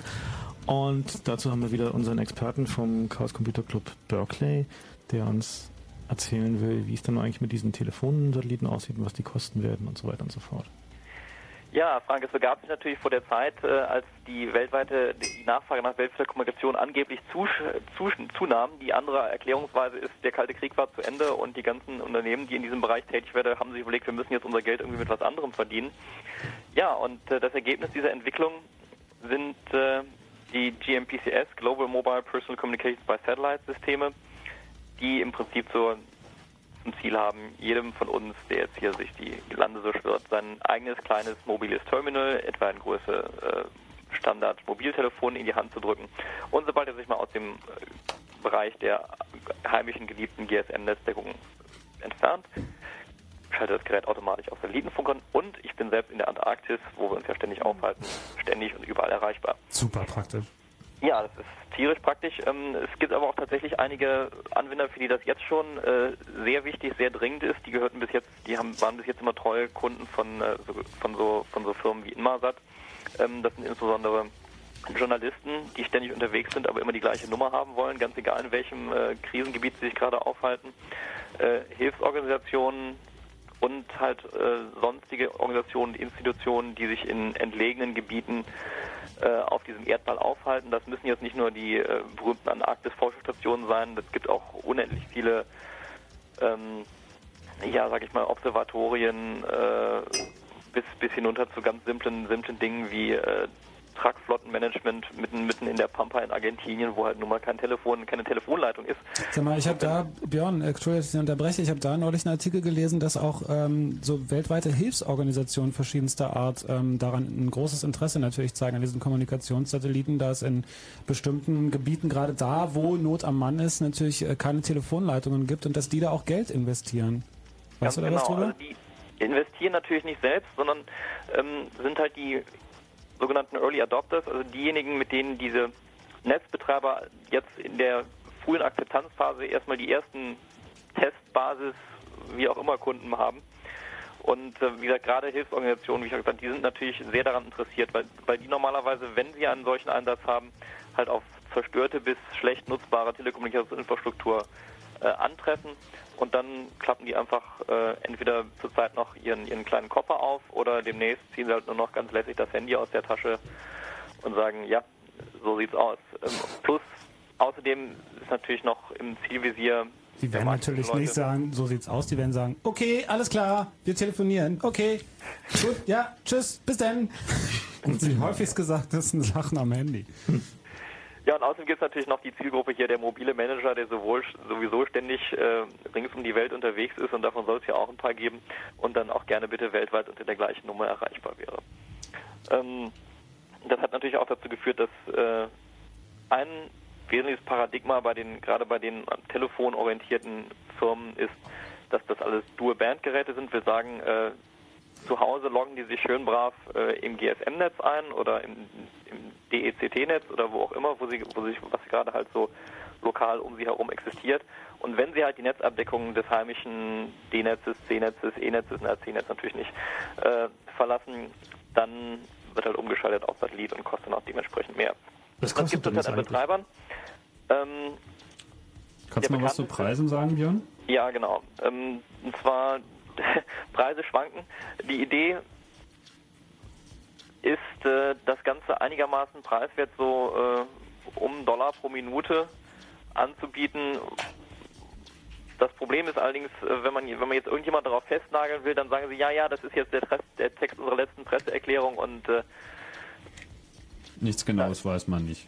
Da ist viel möglich, ja genau. Nichts Genaues weiß man nicht. Ähm, der Vorteil dieser Systeme ist halt, dass sie sich, und das ist eine sehr interessante Eigenschaft, ähm, wenn sie denn, wenn die Satelliten untereinander ausreichend kommunizieren können, muss man sich halt nicht mehr wie bisher erstmal über eine Basisstation runter ins Telefonnetz reinfräsen und dann von da in, im, äh, im terrestrischen Telefonnetz weitervermitteln, sondern kann zumindest theoretisch äh, weltweite Gespräche, weltweite netzinterne Gespräche ähm, über das entsprechende Satellitennetz führen. Und das ist natürlich für die Betreiber eine ganz interessante Sache, weil ein großer Teil der heutigen äh, Gebühren im terrestrischen Telefonnetz kommt halt durch ein sehr schwachsinniges System namens International Accounting Rates zusammen, äh, wo, wo sich im Prinzip die Monopolisten die Hand schütteln und sagen, also so viel kostet das und das teilen wir uns jetzt auf.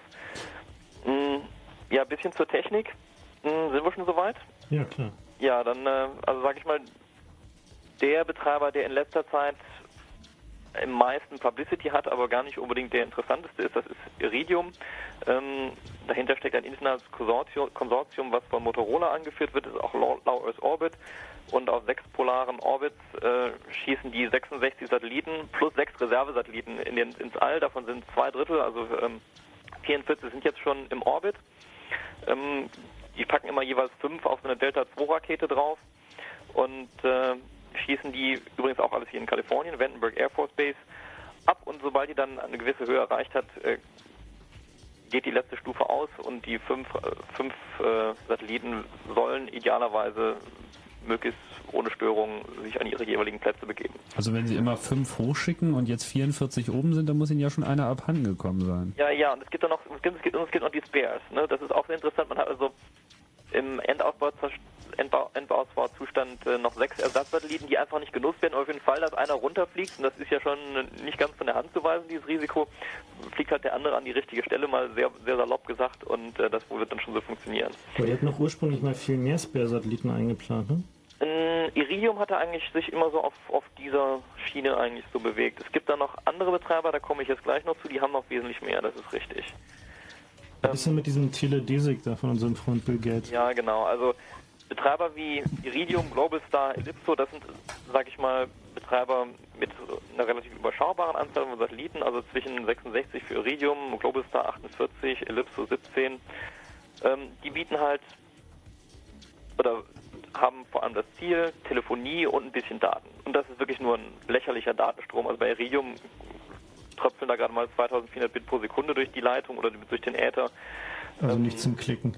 Ja, das ist überhaupt nichts zum Klicken bei Globalstar, so idealerweise bis 9,6 Kilobit pro Sekunde, aber das ist auch irgendwie kein Spaß, ja.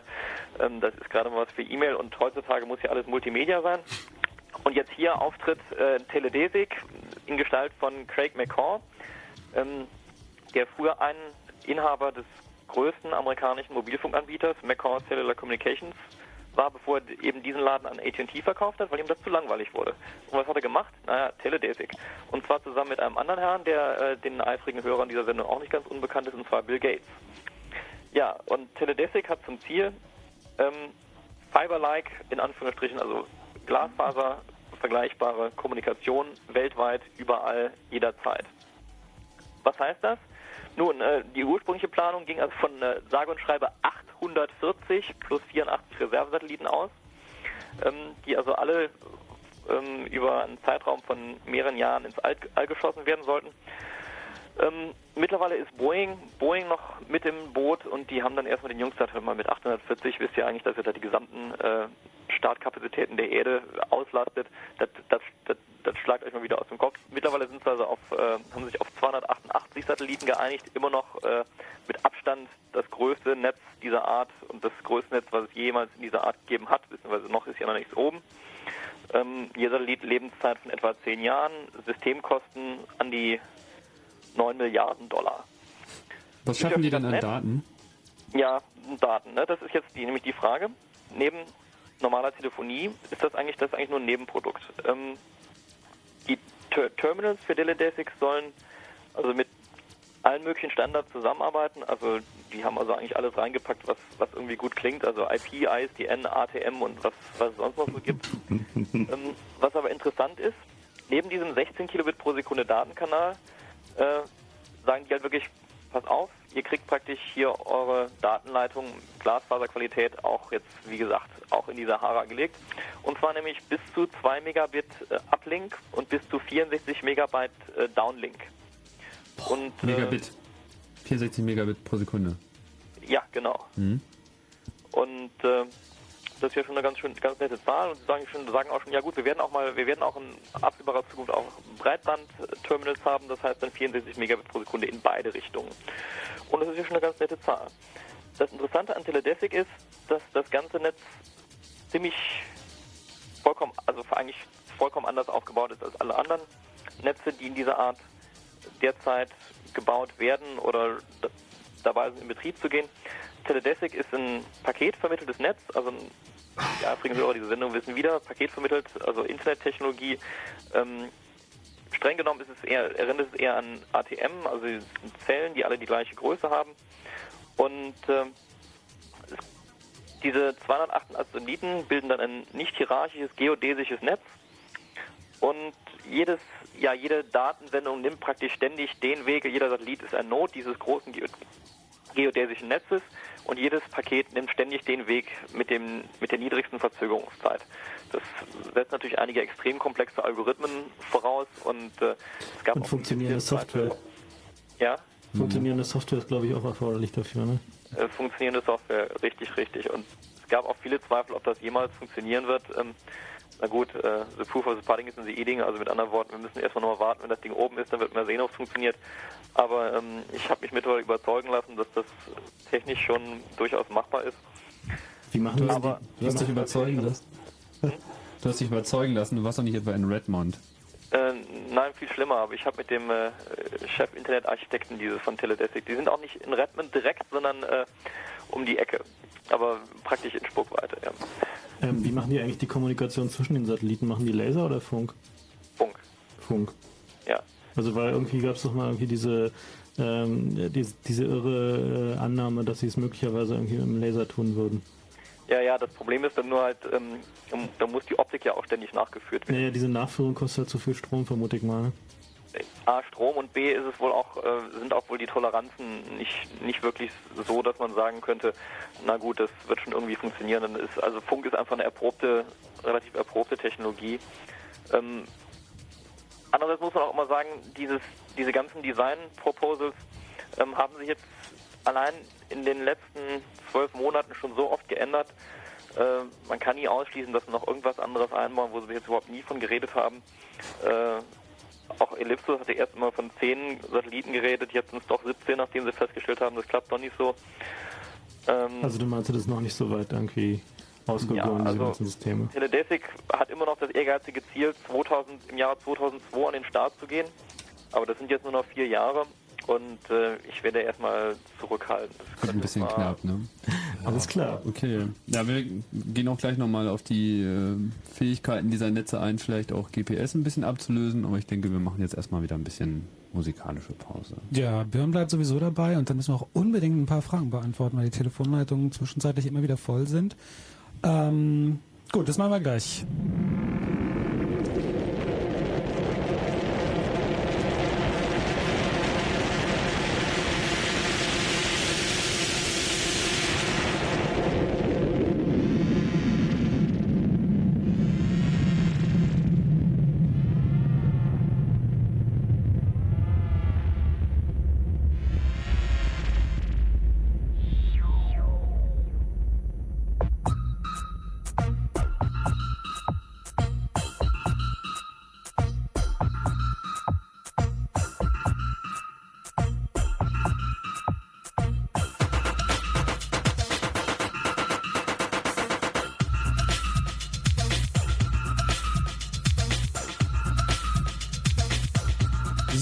Und Mädels, wobei das mit den Mädels ja doch immer eher mau aussieht bei technischen Sendungen. Ihr könnt anrufen unter 0331 für Potsdam 70 97 110 und Fragen stellen zum Thema Satelliten.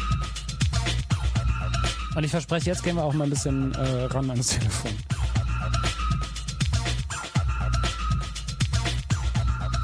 Björn bleibt noch weiter am Telefon. Vielleicht kann er auch noch die eine oder andere Frage dann genauer beantworten, denn diese Sendung ist ja weltumspannend.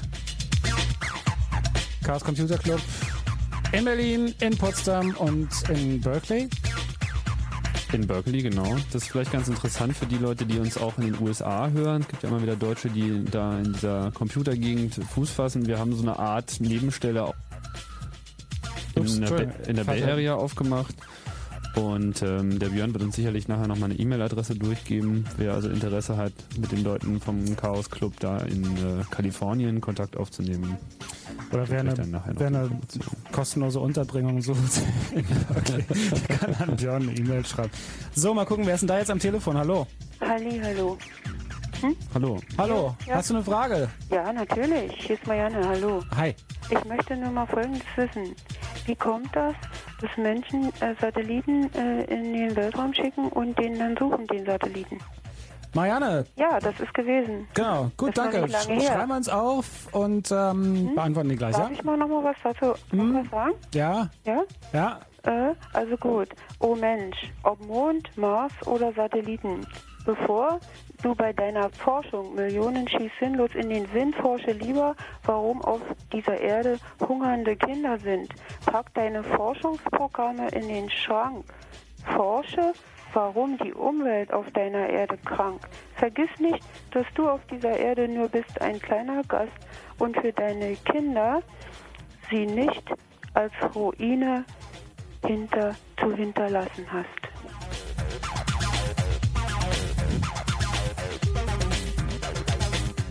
Das ist meine Lieblingsanruferin von Welt Erde 42. Hallo. Ah, tschüss.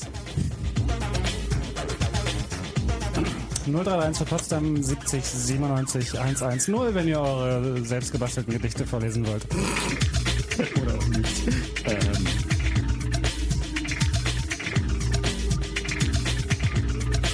Hallo, wer ist denn da? Hier ist Chaos Radio. Ja, hallo, hier ist der Kai. Hi Kai. Ich äh, wollte eigentlich noch mal eine Anmerkung machen. Mhm. Empfang habe ich euch, äh, euch auch über die D-Box. Mhm. Und zwar ist das auf dem Astra 1G Transponder 119 im Paket von ARD Digital. Ganz einfach. Ah, super. Präzise Informationen. Alle, die jetzt D-Box haben, können das auf alle Fälle finden. Ja, das, äh, die, die Programme werden automatisch gefunden. Der legt die so ab. Sag mal, du hast auch eine D-Box, nämlich deswegen Ich an. habe auch eine, ja. Wie kommt ihr denn darauf, euch dieses überteuerte Scheißteil zu kaufen? Äh, du, ich habe gemietet. Ich habe das Ding gemietet. Mhm. Die haben da ja so viel von rumliegen und äh, weiß nicht. Kann ich ja drei Monate ausprobieren und dann gebe ich es wieder zurück. Ach so. Ja. Ja, das ist so ein bisschen wie AOL. Ja, weiß ich, man muss, man, man muss alles mal ausprobieren. Ne? Das, ist, das, das finde ich auch, ja. ich meine, eigentlich ist die D-Box irgendwie ein toller Computer. Also irgendwie Also das. Ding ist nicht schlecht, also was man damit alles machen kann. Vorhin hat jemand gefragt, wofür der SCSI-Anschluss ist an der Da D-Box. kannst du einen CD-ROM anschließen, kannst du mit Musik hören und wenn du die richtige Softwareversion hast, kannst du damit sogar Video-CDs gucken. Genau, dafür ist das Ding. Brauchst aber brauchst du da dann einen DVD-Player? oder Nö, da brauchst du ein, Video-CD. so ein irgendwie ein einigermaßen fittes, normales CD-ROM. Video-CD sind doch diese MPEG-1-Dinger, wo du zwei CDs für ein Spiel von Ja, brauchst. ein ganz normales SCSI 2 Genau. Double Speed langt schon. Mhm. Dann kann man hier diese äh, Filme gucken, MPEG. Ich meine, außerdem habe ich noch nie so viele begeisterte Hacker auf dem Chaos-Kongress gesehen, wie als irgendwie jemand irgendwie die inneren Eingeweide von so einer D-Box ausführlich erläutert hat richtig. auseinander. also schon. Warst du da auf dem Kongress? Hallo? Nee, nee, ich war nicht da, aber ich äh, habe das auch verfolgt im Internet und äh, die deutschen Medien schimpfen alle, dass das eine veraltete Kiste wäre und unbequem und läuft nichts drauf. Und naja, also die Hacker, die sich damit befassen, die sind also absolut begeistert. Endlich mal wieder ein Ziel vor den Augen, würde ich sagen. Ja, und vor allen Dingen, vor allen Dingen auch, ein- auch ein echtes Ziel. Ich meine, Kirch. Genau. Ja, Piratenkarten gibt es ja auch schon angeblich, womit man äh, ohne bezahlen gucken kann, aber na gut. Ja, dann danke erstmal. Ja, ähm, was ich noch fragen wollte, dieses Iridium, dieses System, hallo, seid ihr noch da? Ja, sind noch da. wunderbar. Ähm, die planen ja 66 Satelliten, habe ich gehört.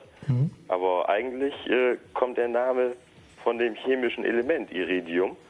Und das hat die Ordnungszahl 77. Und die wollten erst 77 Satelliten machen, aber da hat das Geld wohl nicht gelangt. Das ist korrekt. Das äh, klappte wohl nicht. Und ich habe gehört, 3 Dollar pro Minute soll es ungefähr kosten. Den Preis habe ich irgendwie auch mal gehört, also scheint mir auch realistischer zu sein als So, so irgendwie ein Dollar. Mobiltelefon meinst du jetzt? Ja, oder, ja. oder GPS? Das Satellitentelefon, Nee, nee, Iridium, das Satelliten.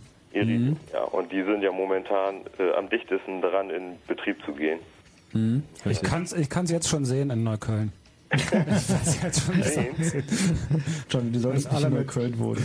Ja, ich wohne da aber. Ja, Und da hat jeder zwei Handys. Und den Hund. Ja, zwei. Okay, danke. Danke. Schönen Ciao. Tschüss. Dir auch. Ja, gibt doch eine Menge Freaks in dem Bereich. irgendwie. Und einige davon hören zu, das ist doch schön. Ähm, Im Chat meinte gerade jemand, ich habe den Namen jetzt nicht. Ach da, Henno meint MPEG, äh, MPEG 1 an der D-Box ist Quatsch. Geht nicht. Ja, was geht denn dann? Würde mich mal interessieren. Henno, ruf mal an. 0331 für Potsdam 70 97 110. So, mal gucken, wer, was wir noch für Fragen haben. Hallo, wer ist denn da? Ja, hier ist der Thorsten. Ich habe mal eine. Frage. Sind denn äh, diese, diese Handys, die da eventuell konstruiert werden, äh, die mit äh, Satelliten dann äh, kommunizieren oder über Satelliten abhörsicher? Wie ist es mit Fangschaltung und sowas? Naja, also ich meine, diese Firmen sind, äh, wie Björn vorhin schon sagte, irgendwie danach ausgewählt worden, dass sie alle gute Amerikaner sind. Also kannst du davon ausgehen, dass da irgendwie alle möglichen Anforderungen aller Law Enforcement Agencies dieser Welt äh, ausführlichst berücksichtigt werden. Und äh, das Einzige, was ich mir vorstellen könnte, ist, dass die Amerikaner es halt als politisches Werkzeug benutzen, um mal diese oder jene Diktatur zu stürzen, indem sie halt irgendwie mal ausnahmsweise keine Bomben abschmeißen, sondern vielleicht mal so 100.000 von diesen Satellitenhandys. Oder auch selektiv abschalten. Ne? Ja, also die äh, abhörbar sind die Dinger halt immer. Also du kannst sie zwar vielleicht möglicherweise etwas schwieriger auf dem Funkwege abhören, aber ganz klar kann der Netzbetreiber irgendwie äh, da äh, Leitungen schalten. Interessant wird halt nur auf der Basis welcher rechtlichen Abkommen denn zum Beispiel die deutsche Polizei Zugriff auf ein Telefongespräch mit einem amerikanischen Provider bekommt. Da habe ich leider auch keine Ahnung. Hm, Aber technisch ist es äh, dann auch äh, immer noch möglich. Na klar, also die haben Fall. die haben in den Standards auch vorgesehen. Du musst dir einfach klar machen, du kannst mit diesem, T- mit diesem äh, Satellitenhandy ja jedes beliebige normale Telefon anrufen, wo deine Sprache klar rauskommt. Mit anderen Worten, das Netz setzt an irgendeiner Stelle sowieso das Ganze klar um. Und wo sie das nun machen, das liegt völlig in ihrem Ermessen. Es gibt kein nicht abhörbares Telefonsystem auf diesem Planeten. Okay, Ganz klare Aussage. Ja, tschüss. Ciao, danke. Äh, Henno schreibt übrigens, der hier meinte mit MPEG 1 ist Quatsch, schreibt, äh, D-Box macht MPEG 1.5 und 2 und PowerView. Hm. Können wir nur so hinnehmen. Mhm. Ja. Der D-Box-Experte ist Ich habe da sozusagen ich nicht hab also so überhaupt keine An Ahnung von, von der D-Box. Was bestimmt keinen überrascht so richtig. Hey! Ja, hallo, wir hören dich gut. Ich verstehe nicht. Tja, du kommst direkt du vom? Satelliten, glaube Wo ich. bist denn du?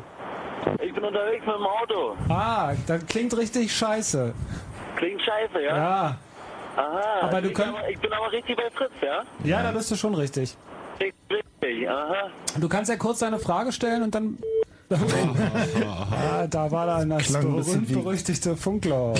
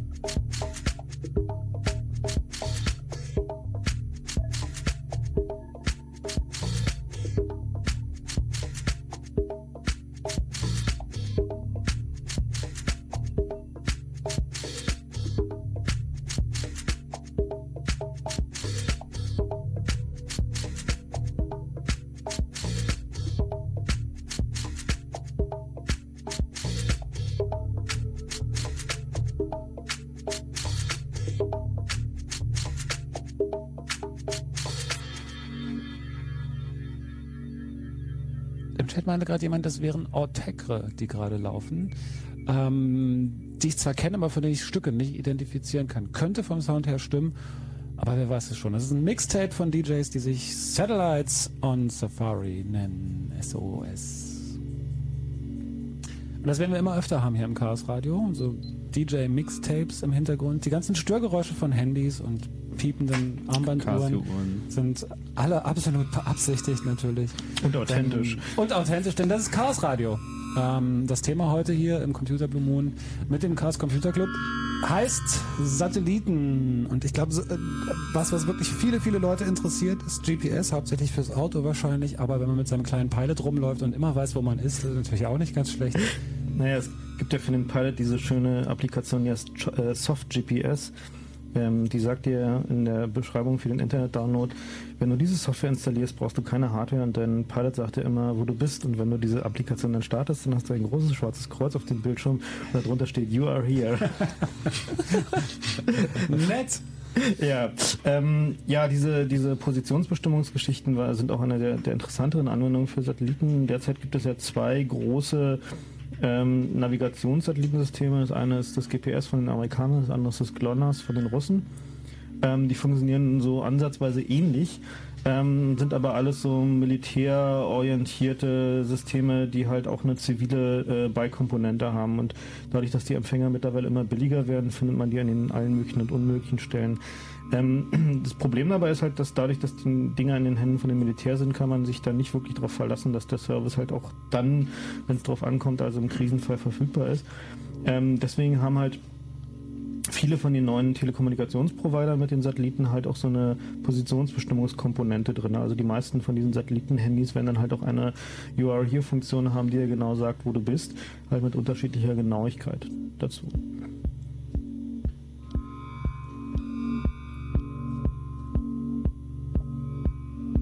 Schon erstaunlich. Ich kann mich daran erinnern, dass es vor vielen, vielen Jahren, auch gar nicht so vielen Jahren, da gab es ähm, eine Volkszählung, gegen die sich ziemlich viele Leute gewehrt haben. Und 87. Wussten, wussten 87 war das? Mhm. Also vor genau Weiß ich noch genau. elf Jahren, wo ein ziemlich großer Aufschrei durch die Leute ging. Was ich richtig, richtig erstaunlich finde, ist, dass in diesem ganzen digitalen Bereich, also ob es mit E-Mail, Privatsphäre zu tun hat oder eben auch mit so Geschichten wie GPS, dass sich da scheinbar keiner mehr Gedanken drum macht. Wo sind denn die alle? Die sich da Gedanken drum machen? Ja, außer glaub- Chaos Computer Club. Ja, ich glaube, die verdienen mittlerweile so genug Geld oder sind irgendwie so dermaßen arbeitslos, dass sie sich da keine Gedanken mehr drum machen. Eins von beiden. also ich glaube, diese ähm, diese Positionsbestimmungsdatensätze, die werden uns nochmal so richtig viel Ärger machen. In den USA sieht man das ja noch wesentlich entspannter als hier. Da gibt es mittlerweile von General Motors ähm, ganze Autoserien, da fahren mittlerweile zwei Millionen von diesen Autos rum, die haben so ein System drin, das heißt OnStar. Da ist ein GPS-Empfänger direkt mit der Bordelektronik des Autos so intensiv verhekelt, dass es sozusagen davon nicht mehr zu trennen ist. Und äh, eingebaut in diese Autoelektronik ist halt auch ein Funktelefon.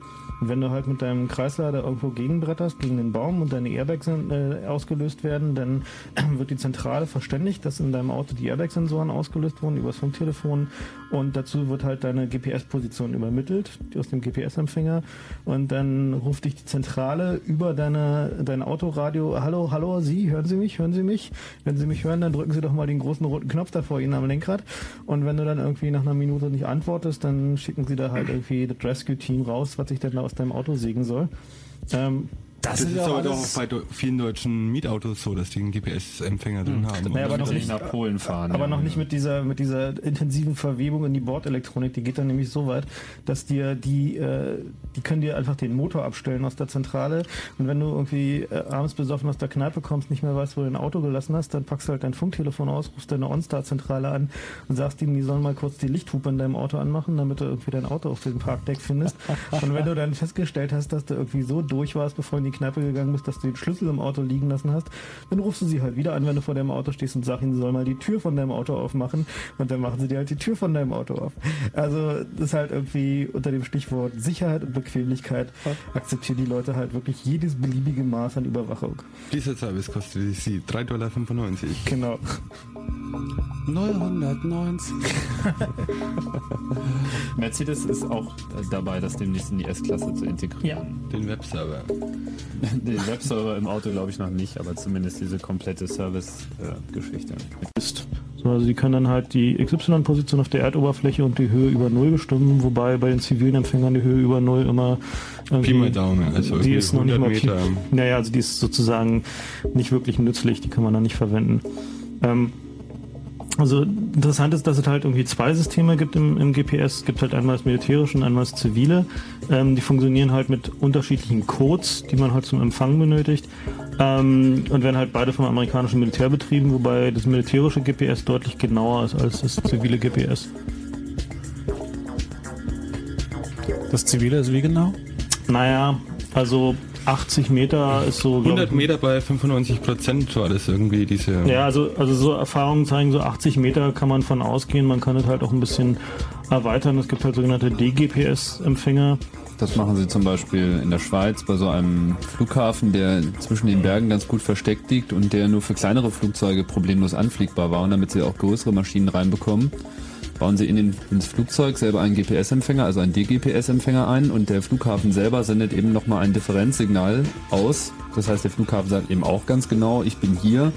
Und dann lässt sich eben allein auf rechnerischer Basis die Positionsbestimmung so genau machen, also ich glaube, das ist dann metergenau, dass eben damit auch schon eine Navigation, mehr oder minder Autopilot-Navigation des Flugzeuges möglich ist, um eben auch das Flugzeug da sicher runterzubringen bei jedem Wetter. Also, also in Deutschland steht so eine offizielle Stelle, das ist in Mainflingen da auch, wo dieses Zeitsignal, dieses DCF 77 herkommt und mit diesem Signal hat man hier in Berlin ungefähr eine Abweichung von drei Metern, in Frankfurt ist es dann irgendwie 50 Zentimeter oder so im Dreh. Gibt es eigentlich irgendwie einen guten DGPS-Empfänger so für dieses Signal? Ist auch nichts, ne? Teuer. Also die, die, das Problem bei diesen DGPS-Geschichten ist halt, dass äh, es die sind halt immer nur für eine bestimmte, bestimmte Region genau. Also die Amerikaner schalten ja diese, das Signal von diesen Satelliten absichtlich unscharf, um halt irgendwie gegen Amerikaner äh, gewendete Handlungen damit zu verhindern. Und womit man halt umgeht, ist, dass man halt einen Empfänger irgendwo hinbaut, an eine Position, die man halt sehr genau kennt, auf einen Meter genau.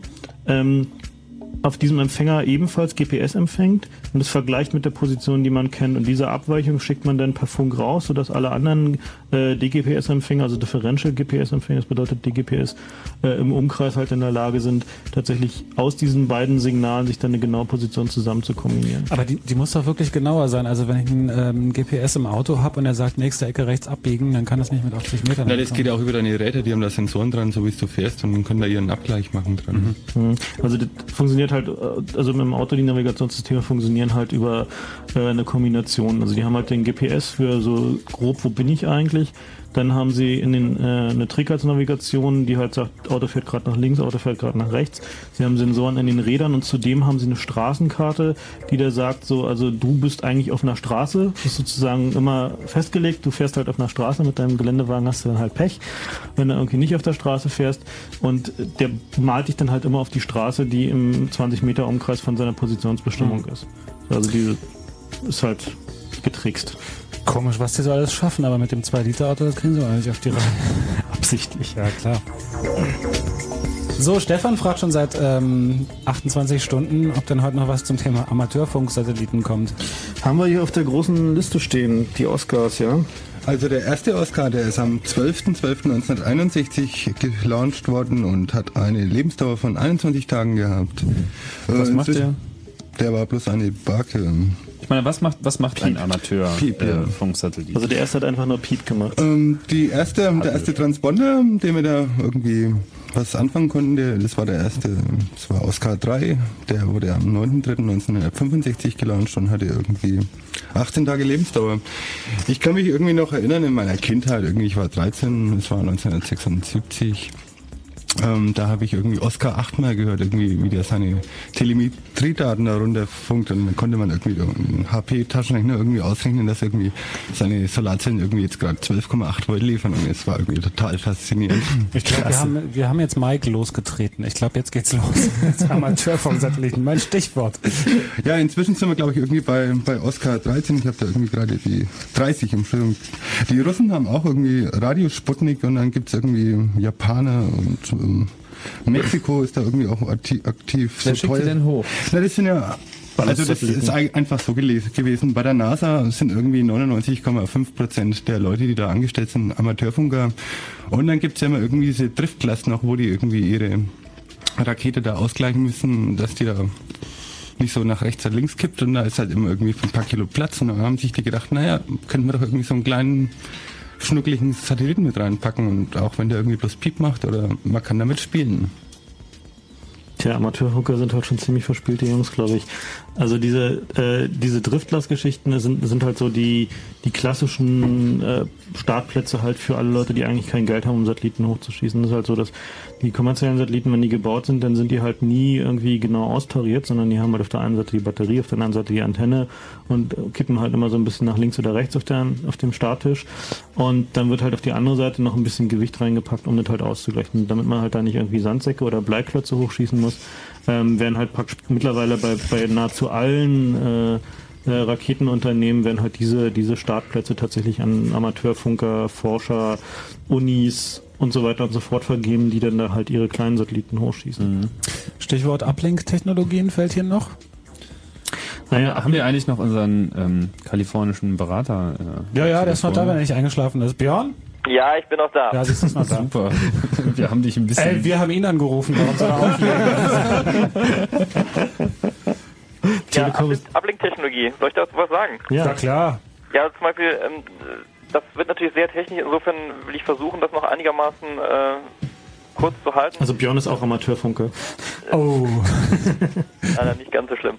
Ähm, zumal bei Teledesic läuft es so, dass die also ähm, äh, Kanalbündelung und Kanalteilung auch über, über Multifrequenz, Time Division Multiple Access, also MF-TDMA, also ganz, ganz äh, verspielte Geschichte. Für den Uplink und für den Downlink nehmen sie asynchrones äh, Time Division Multiplexing, also TDMA-A für den Downlink.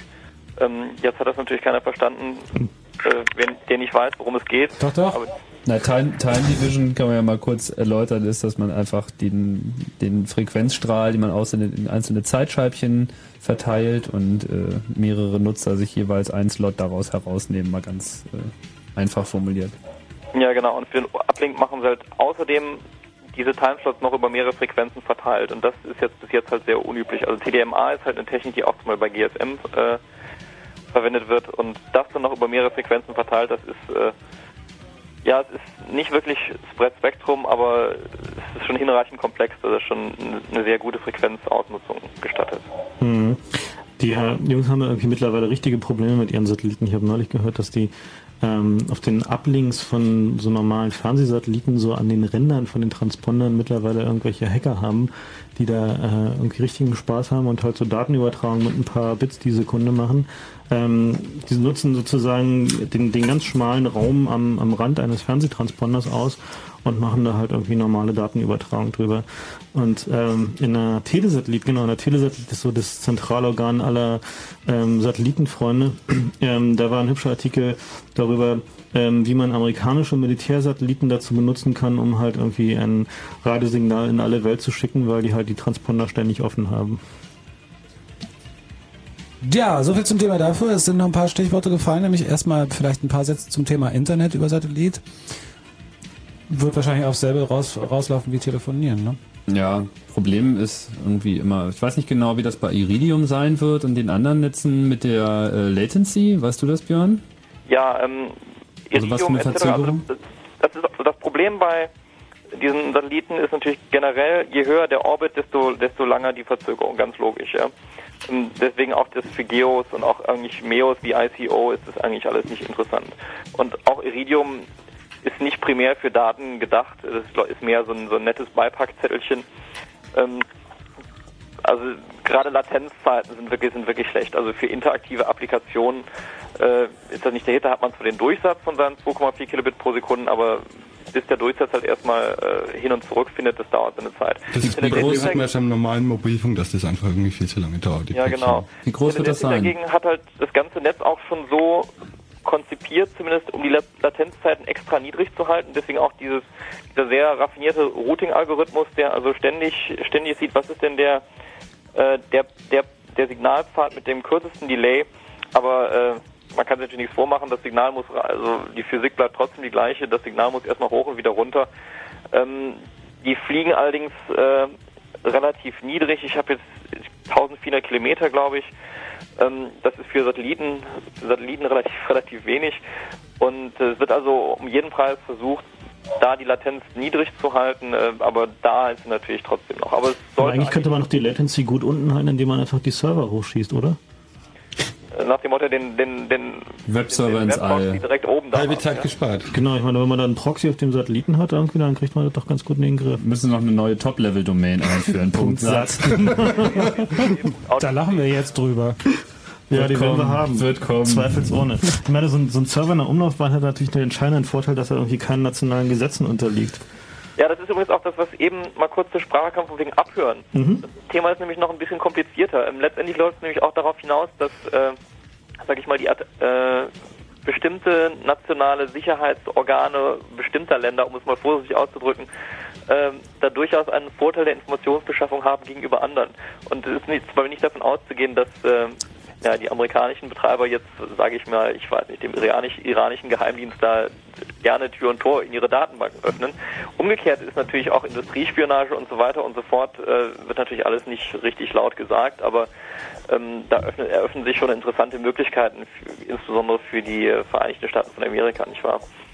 Also die, ich denke mal schon, dass die gerade bei ihren Providern sehr wohl dafür gesorgt haben, dass da die direkten äh, Aufschalteinrichtungen für NSA drin sind. Ne? Ja, ja, eben, aber halt auch nur für die, ne? Und dann müssen irgendwie die deutschen Behörden da anklopfen bei der NSA um eine Mithörgenehmigung beten. Ja, ja, und an, an, äh, umgekehrt hat die NSA halt auch die Möglichkeit, äh, Gespräche abzuhören, wo sie bis jetzt in der Regel eher nicht die Möglichkeit gehabt hätten. Wie sieht denn das eigentlich aus? Haben die da eigentlich Selective Availability eingeplant in diese, in diese Satellitennetze? Also, dass sie über Burma oder so abschalten können oder bei Ja, das China? ist ein ganz schwieriges Problem. Also zum Beispiel ist es auch, also eigentlich mehr, mehr, mehr, mehr ein Gedankenproblem. Äh, zum Beispiel ist es auch ja nach wie vor so, und daran haben auch die Regulierungsvorschriften nichts geändert, dass also nach wie vor die nationalen, die jeweiligen Länder alles, was irgendwie sendet, lizenzieren müssen. Mhm. Mm, Also im Grunde genommen kann auch jeder Staat natürlich dir verbieten, äh, ein Iridium oder sonst was Terminal in, in, innerhalb seiner Landesgrenzen zu benutzen. Nur, dass das Enforcement ein bisschen schwierig wird, ja. Das ist aber praktisch vollkommen undurchsetzbar. Mhm. Äh, insofern versuchen sie aber gleichzeitig, um einige äh, Staaten, die das die, die das Banner dann nicht so hochhalten mit, mit Telekommunikationsfreiheit. Und ja klar, gibt jedem Access, ähm, sagen sie uns mal, ja, ja, wir, wir, wir könnten da unter Umständen, wenn uns jemand bittet, äh, die, die äh, in Staat Nummer X, dann gucken wir halt uns die Position an, wurde ja schon erwähnt, die können so ungefähr wissen, die wissen, also nicht nur ungefähr, sondern wissen relativ genau, wo das, äh, wo das Terminal ist. Und dann sagen, ja gut, äh, in dem Staat äh, geht das dann halt nicht. Aber das ist eigentlich bis jetzt eher so ein, so ein Argument, um zu sagen, naja, ja, ja, wir gehen schon auf eure Bedenken ein und jetzt lasst uns mal machen und äh, das wird, ich, ich glaube, ich würde nicht davon ausgehen, dass wir da in, äh, dass wir dann später auch wirklich sich da äh, ganz erheblich drum kümmern, äh, wenn sie da Geld mit verdienen können. Naja, gut, ich meine, das Problem ist halt, dass, dass schon heute ja, äh, tatsächlich die äh, diese technologischen Geschichten irgendwie so in Staaten wie China oder so irgendwie schon doch ziemlich aufmerksam betrachtet werden. Ich kann mir nicht vorstellen, dass die Chinesen das halt durchgehen lassen würden, dass da jeder Dissident irgendwie mit einem Telefon rumrennt, mit dem er jederzeit CNN ein, äh, ein Interview geben kann.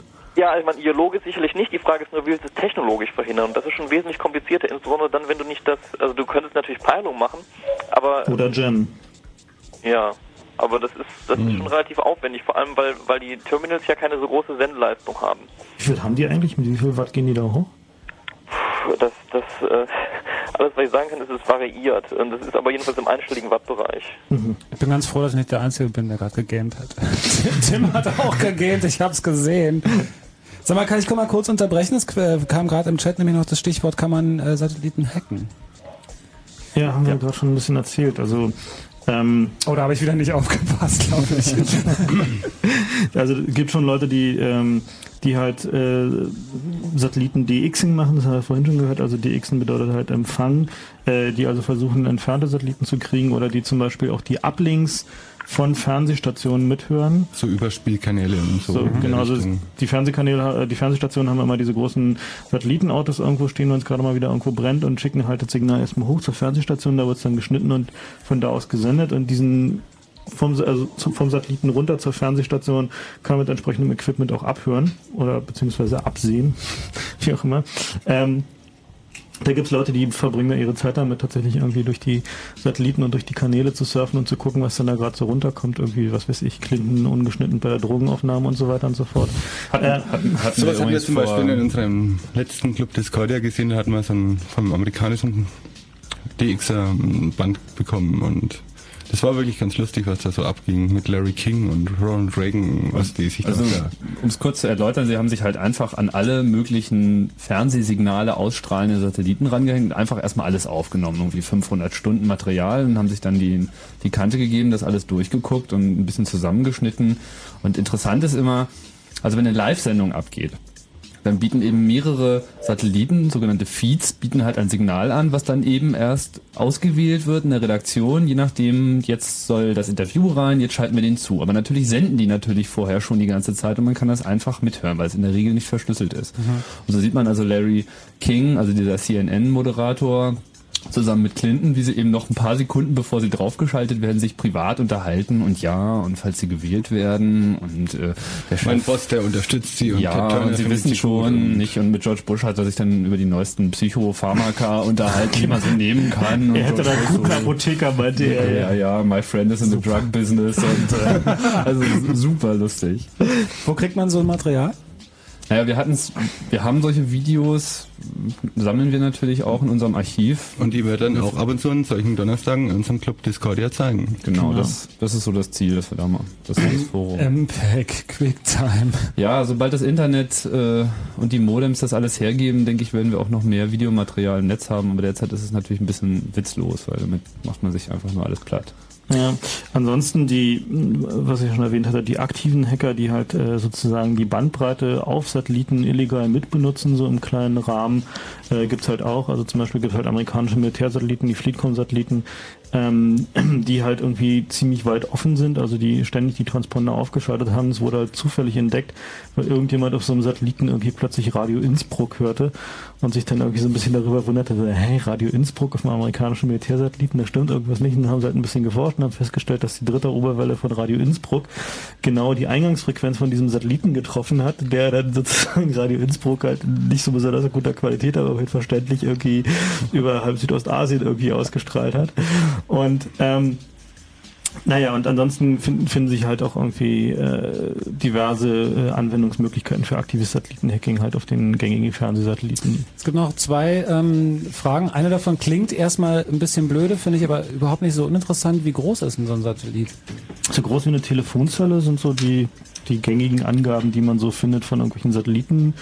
Äh, Herstellern, also so zwischen Telefonzelle und VW-Bus sind so die. Hm, so Astra ist irgendwie 3 auf 3 auf 3 Meter oder so. Genau. Dreh. Und dann gibt es eine andere Frage, wie es mit der Kombination DECT und SAT aussieht. Also äh, DECT ist das ähm, System, was, was also die... Deck, Deck ist eigentlich tot, glaube ich. Also das ist irgendwie, also wenn man sich irgendwie anguckt, äh, was die Japaner, ähm, also die Japaner haben ja PCS, das ist ja die japanische Deckkonkurrenz und die haben da mittlerweile schon so 32 Kilobit Daten. PHS. Ja, PHS, PHS, Entschuldigung, ja. Genau, die haben da schon 32 Kilobit Daten irgendwie zu den Telefonen und das funktioniert alles prima. Und haben jetzt vor kurzem irgendwie so ein Videophone vorgestellt, irgendwie für 300 Dollar. Das muss man sich Und mal irgendwie, vorstellen. und irgendwie bei DECT irgendwie kann man heutzutage noch keine funktionsfähigen Telefone kaufen, sondern die kröpeln alle vor sich hin und haben schlechte Software drin. Also die deutsche Industrie bzw. die europäische Industrie hat sich da mit DECT ein richtiges Ei gelegt. Also ich glaube nicht, dass es Also Deckt ist Telefone- das System, was benutzt wird für eure kabellosen Telefone. Schnurlos, ja. Schnurlos, genau, ja. Und ähm, was, Also wie heißt das japanische System? PHS. PHS, Personal Handy Phone System. Personal Handy Phone System. Das ist Ja, eigentlich ja. mal eine anständige Abkürzung. Und warum gibt's das noch nicht hier? Ähm, weil es A, die Frequenzen mit, mit Frequenzen wenig richtig hinhaut und, und B, es ist ähm, die, die Vermarktungsstrategie in A ist, ist ziemlich unklar. Also ähm, bis jetzt läuft das eigentlich nur richtig in Japan. Und hier hat natürlich die GSM-Industrie, sage ich mal, Interesse daran, dass das GSM erstmal bestehen bleibt. Denn PRS ist schon ein bisschen mehr als nur deckt, äh, also, also als, als ein rein lokal begrenztes Gerät. Es kann halt auch äh, sich richtig schön von Zelle 1 und Zelle 2 umbuchen und so weiter, so schnell das nicht all- allzu schnell gesch geschieht. Ist also eigentlich fast eher eine Alternative zu einem Mobilfunk oder zumindest universeller als äh, ein reines lokales Netz. Und ich denke, davon wird in einer unserer nächsten Sendungen über Mobilfunk genau das. Genau, das kommt nämlich auch demnächst und dazu passt auch der Kommentar hier im Chat, der durchaus stimmt. Warum heißt das Handy? Weil Handy ist doch tatsächlich sagen auch nur die Deutschen. Die Amis sagen Cellular und die Japaner sagen auch Handy. Mittlerweile anscheinend schon, ja. Tatsächlich. Vielleicht heißt es auch in Wirklichkeit irgendwie, äh, ist es irgendeine, irgendeine Abkürzung für ein ganz obskures japanisches Wort, aber das ist Für Hanyang. Es genau gibt ja immer noch etwa, aber jedenfalls ist genau wie auch GSM ja von, von Group Spezial Mobil plötzlich zur Global System for Mobile Communication mutierte. Es gibt ja dann auch immer noch diesen bösen Schwabenwitz irgendwie, der eine, der ein Telefon bestellt und auspackt und sagt, jetzt Handy da, das Kabel vergessen. Aber was nochmal die Mehrbandgeräte angeht, also das ist schon eine ernste Sache. Und mit DECT ist es zwar so, dass diese Geräte bis jetzt eher noch ähm, alle so in den Labors von Nokia und Co. rumhängen, aber äh, gerade GSM und äh, Satelliten, das ist schon eine Riesensache. Also ein ICO hat also schon fleißig Roaming Agreements mit allen schön unterzeichnet. Also der, das letzte war gerade hier mit, äh, mit der Schweizer PTT. Wer ist ICO? Äh, ICO ist einer von diesen äh, kleinen Satellitenbetreibern, 10 Satelliten, äh, 2,6 Milliarden Kosten, Sprache mit 4,8 Kilobit pro Sekunde, Daten 2,4, äh, soll im Jahre 2000 funktionieren und die, die fangen jetzt Ende dieses Jahres an, die, ihre, ihre Dinge hochzuschießen. Da steckt also Inmarsat und äh, U-Space hinter. Sag mal, gibt es eigentlich eine Datenbank über diese ganzen Roaming-Agreements? Ich meine, die müssen doch mittlerweile richtige Probleme bekommen. Äh, Datenbanken gibt es, die sind sehr groß und das ist aber auch wieder kompliziert, weil das halt einige roamen halt mit einigen, aber mit anderen auch wieder nicht und das ist auch wieder immer bilateral. Also das ist, ist von Fall zu Fall anders. Apropos Datenbank, äh, sollte man vielleicht nochmal anmerken, dass wir im Anschluss an die Sendung ja auch den Chaos Radio Ticker wieder rumschicken werden mit vielen, vielen Links. Da gibt's äh, unter anderem auch äh, die MSL Spacecraft Library. Früher hieß das mal äh, Mike Spacecraft Library, weil sich, da, weil sich da irgendjemand bei der NASA halt einen Spaß draus gemacht hat. Mittlerweile haben sie es umbenannt, irgendwie Mobile Satellites Library, weil es jetzt offiziell ist. Mobile Ähm, Satellite Telecommunications Library steht hier. Ja, wie auch immer. Und äh, das, das wird jedenfalls noch umgeschickt und da kann man sich, glaube ich, ganz gut nochmal umtun und auch diejenigen, Ja. die mehr Daten interessiert sind, äh, sich da sicherlich noch einiges rausziehen. Gleich gibt's äh, wieder ein Fritz Kurz Info. Du bleibst noch dran, ja? Ja. Und ähm, ansonsten für die Roaming-Geschichten, hier schreibt jemand www.gsmworld.com wäre eine Adresse dafür. Und ähm, b- nach dem Fritz Kurz Info kann man vielleicht noch auf die Frage eingehen, ob wir, wisst ihr über irgendwas über World Space? Radiosys-. Radiosystem für dünn besiedelte Gebiete über Satellit ohne Schüssel. Afrika, Asien. Und dann gab es noch die Frage, oh, nee, Fragen nicht mehr. Aber wir haben noch, glaube ich, ein bisschen Musik auf dem Wir haben noch Musik und vor allen Dingen würde ich dann gerne auch noch ein paar Hörer reinnehmen. Das alles nach dem Fritz Kurz Info. Ihr hört Chaos Radio zum Thema Satelliten.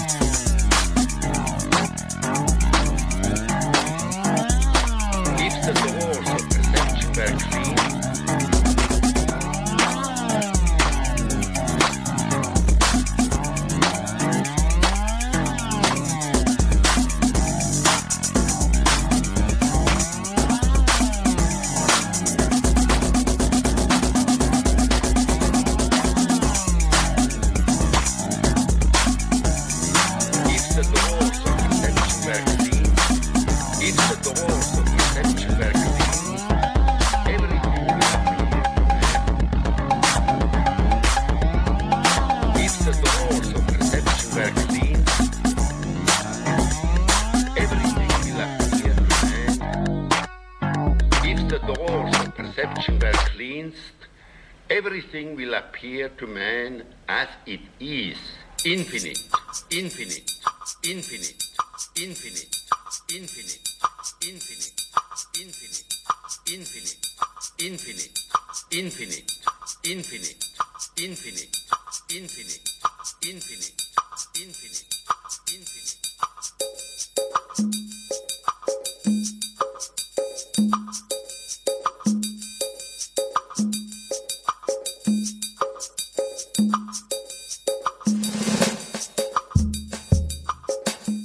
Gibt's mehr vom Chaos Radio. Aber erstmal das hier. Wenn Fritz auf Satellit, dann Astra Digitalradio Transponder 30. 0 Uhr 31. Fritz Kurzinfo. Waffenkontrollen. UN-Generalsekretär Annan bereitet die Inspektionen in acht irakischen Präsidentenpalästen vor. Die US-Regierung dringt darauf, das neue Abkommen mit Irak so bald wie möglich auf die Probe zu stellen. Revolte in einem Gefängnis der albanischen Hauptstadt Tirana haben Gefangene einen Aufstand angezettelt. Dies verlautete am Abend aus dem Innenministerium. Die Insassen hätten sich aus ihren Zellen befreit und in einem Saal des Gefängnisses versammelt. Kandidatenkür. Die SPD will einen Tag nach der Wahl in Niedersachsen über ihren Kanzlerkandidaten entscheiden. Parteichef Lafontaine hat den Vorstand für kommenden Montag zu einer Sondersitzung einberufen. Ablehnung. Das Landesparlament in Brandenburg ist gegen eine nachträgliche Änderung der Bodenreform von 1945. Den Alteigentümern dürfe der Rückkauf enteigneter Flächen nicht erleichtert werden, sonst seien die ostdeutsche Landwirtschaft und tausende Arbeitsplätze bedroht. Anstieg. Rechtsradikale begehen immer mehr Gewalttaten. Nach Erhebungen des Bundesverfassungsschutzes stieg die Zahl der Delikte im vergangenen Jahr um mindestens 10 Prozent. Prozess. Drei Monate nach dem Überfall auf einen 28-jährigen Ghanaer in Potsdam hat die Staatsanwaltschaft Anklage erhoben. Wegen schwerer Körperverletzung müssen sich fünf Jugendliche vor Gericht verantworten. Sport. Basketball. Das EM-Qualifikationsspiel der Männer in Stuttgart hat am Abend die deutsche Nationalmannschaft gegen Griechenland mit 74 zu 71 gewonnen. Wetter. Heute Nacht bewölkt, aber trocken um 5 Grad. Die Temperaturen dabei. Morgen lockert die Bewölkung auf. Äh, Temperaturen bis 10 Grad. Verkehr. Da habe ich keine Meldung und wünsche weiterhin gute Fahrt für euch. Tatsächlich? Oder Ja, sagst du das jetzt nur so? Wo ist denn der Zettel, verdammt? Könnte eigentlich mit dem Fritz Kurzinfo. Ähm, sim, sim, sim. Sim, sim. Fritz wird fünf und präsentiert die Tournee. Die Tournee der fünf Jahre Fritz Radioshow. Mit Mike Lehmann, Susanne, Tommy Wosch, Kuttner, Comanschenbernd, der alten Frau, Ursel, The Glorious Fritz File featuring Break and Phil und der Einmann-Showband namens Hobo Space und ganz speziellen Special Guests. Sonntag, 1. März im Potsdamer Lindenpark. Freitag, 6. März in der Cottbusser Stadthalle. Samstag, 7. März in der Frankfurter Messehalle 2. Sonntag, 8. März im Kulturhaus Pritzwalk. Karten gibt's überall, wo es Karten gibt. Und beim Fritz Mützentelefon 0331 für Potsdam 70 97 120. Und am 28. Februar gibt's die große in den Geburtstag Rheinfeierung in der Columbia Halle in Berlin. Wie immer gilt, wer nicht kommt, kann gleich zu Hause bleiben. Wenn gefeiert wird. Bei Fritz.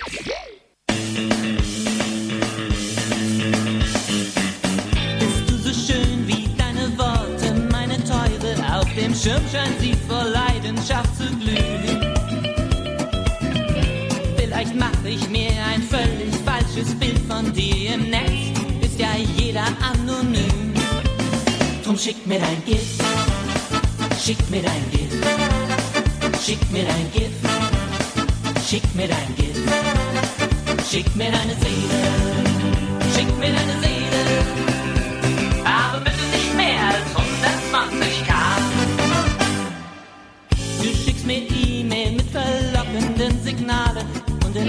Bist du ein brodelnder Vulkan. Ich will ein Gift von dir, auch wenn es doof gepixelt ist. Wart nicht auf den Bau der Infobahn. Schick mir dein Gift, schick mir dein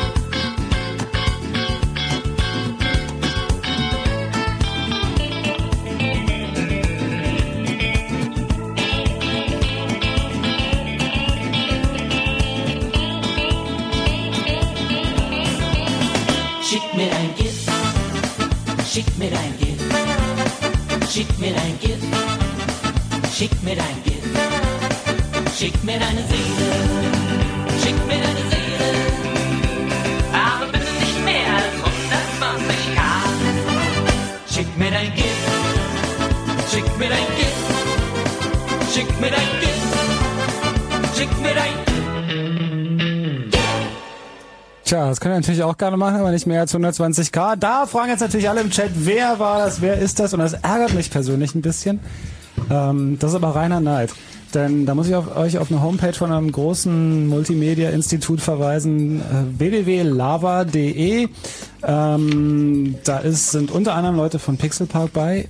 Und Aaron König selbst, einer der Chefs, singt auf diesem Lied. Schick mir deinen GIF. Das gibt's auch auf Englisch. Das heißt dann wahrscheinlich Send me your GIF, würde ich mal Genau. schätzen, um das mal locker zu übersetzen. Ist aber eine nette Idee. Schade, dass es so nach Schlager klingt. Schlager ist ja derzeit groß im Kommen. Ja, schon seit zehn Jahren. Chaos Radio möchte da 20. gerne noch ein, eine, eine Empfehlung abgeben. Wir machen mal einen eine schönen. Chaos Radio Internet-Song und der wird anständig klingen. Nicht so wie so eine. Machen so wir den? Ja, wir machen das. Nicht so wie so eine, wie so eine hier, na. Wir werden So Donny eine- dran erinnern. Drei so Millionen Hörer haben Kaffee, Kaffeepausen. Band. da werden Gitarren drin vorkommen und Elektronik. Ja. Ähm, Es gibt da ja morgen ein interessantes Ereignis irgendwie. Da steht jemand sozusagen zur Wahl des Hacker des Monats oder vielleicht sogar Hacker des Jahres. Des Monats. Weil er eine, äh, eine Institution. Social Hacker. Ein sozusagen. Social Hacker, weil er eine äußerst spießige Institution Deutschlands oder Europas hacken wird. Wie wir hoffen. Mal gucken, wie es ausgeht. Dieser Oberschnulzenmeister Gildo Horn steht morgen im TED zum Telefonwahl als Kandidat für den deutschen Beitrag für den Grand Prix d'Eurovision de la Chanson. Ihr kennt das sicherlich im Fernsehen. Und wir würden euch empfehlen, dort eure Stimme entsprechend abzugeben. L'Allemagne 12 points. Ja, Guido Horn versucht irgendwie den Grand Prix d'Eurovision Wie heißt deine Band vollständig? Äh, Guido Horn und die orthopädischen Stützstrümpfe. Genau, das war. Orthopädischen Strümpfe sind es, glaube ich. Ach so. Mhm. Naja. Alle Links zur der Grand Prix äh, Homepage findet ihr auf chaosradio und ccc.de. Oh, hier fragt jemand, über welchen, äh, über welchen Satellit der, der ähm, Fritz Mini, der Satelliten-Mini funktioniert. Keine Ahnung. So wie ein wir halt. Eutel, Eutelsat. Eutel. Ist ein Eutelsat. Ist ja klar. Echt, was eine Frage. Eutelsat natürlich. Was sonst? Es gibt übrigens in Berlin gerade im Museum Für für Verkehr und Technik, da Genau. gibt es eine Ausstellung über die Geschichte. Die war erst in Nürnberg, ja, habe ich die, glaube ich, mal gesehen. Und ja, ist ganz lustig. Vielleicht sollten wir einfach eine. Über die Geschichte, sollten wir sagen, von Satelliten? Von Satelliten, ja. Und da kann man sich so einen Satelliten auch mal angucken. Da haben sie so ein Demo-Modell, irgendwie, mit dem sie irgendwie mal alles durchprobiert haben. Also so ein Zwillingsbruder von einem Satelliten, dass man sich das mal irgendwie angucken Wie kann. heißt das Museum noch? Museum für Verkehr und Technik, das ist da. Oh, nee, Moment, das ist ein Post und, das Museum für Post und Telekommunikation, das ist nicht im Verkehr und Technik. Oh ja, stimmt. Genau, Ja, das ist ein Museum ja. für Po- Post und Telekommunikation, das ist noch bis, ich Ansonsten glaube, bis schaut einfach 12. in oder 13. März geht die noch und ähm, ich glaube, die ist empfehlenswert, die sollten wir uns eigentlich auch angucken. Hätten wir eigentlich vor der Sendung machen sollen. Ja, hätten wir tun sollen. Aber das ist, nachher weiß man immer alles besser. Genau. Ja. Ich würde sagen, wir machen jetzt zum Schluss mal ein bisschen die Telefone auf. Genau, wir haben nur noch Hörer um, äh, bestimmt. Ein paar abschließende Fragen zu haben. Das habe ich mir gedacht, dass der Kollege aufgelegt hat, den habe ich nämlich irgendwie seit einer Stunde jetzt langsam auf, auf der Leitung liegen. Der Ärmste. Der Ärmste. Hallo, wer ist denn da? Hi. Hi, wer bist du? Jan, ja. Ich Jan, hi.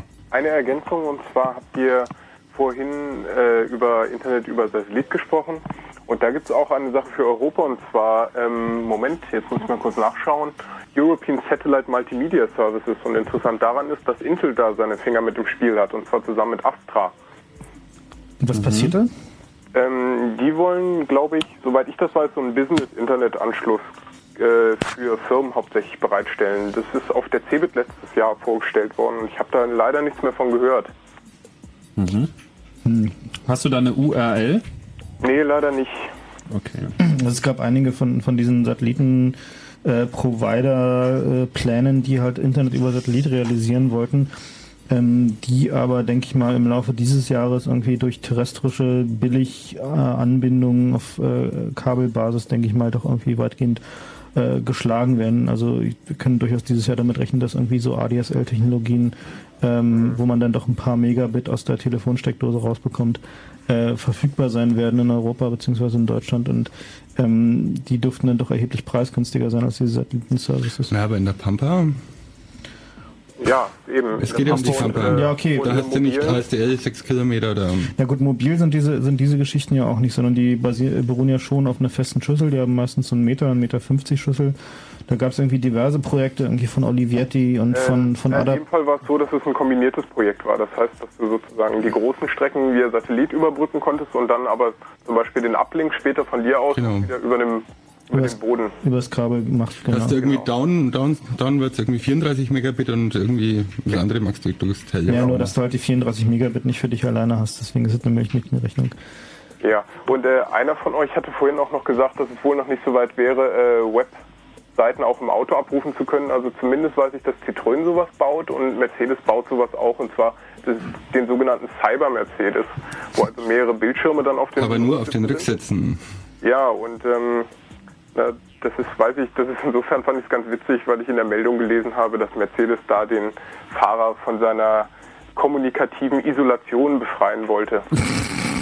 Das stand jedenfalls im Presseinfo drin und darüber konnte ich mich ganz gut amüsieren. Super, das Einzige, was ich an, an der Fahrt von Berlin nach Potsdam nett finde, ist, dass ich irgendwie mal eine halbe Stunde so für mich bin. Die ruft sich da keiner an? Nee. Zumindest nimmst du nicht ab. Doch, leider ja. Dann ist immer nur das Freizeichen dran.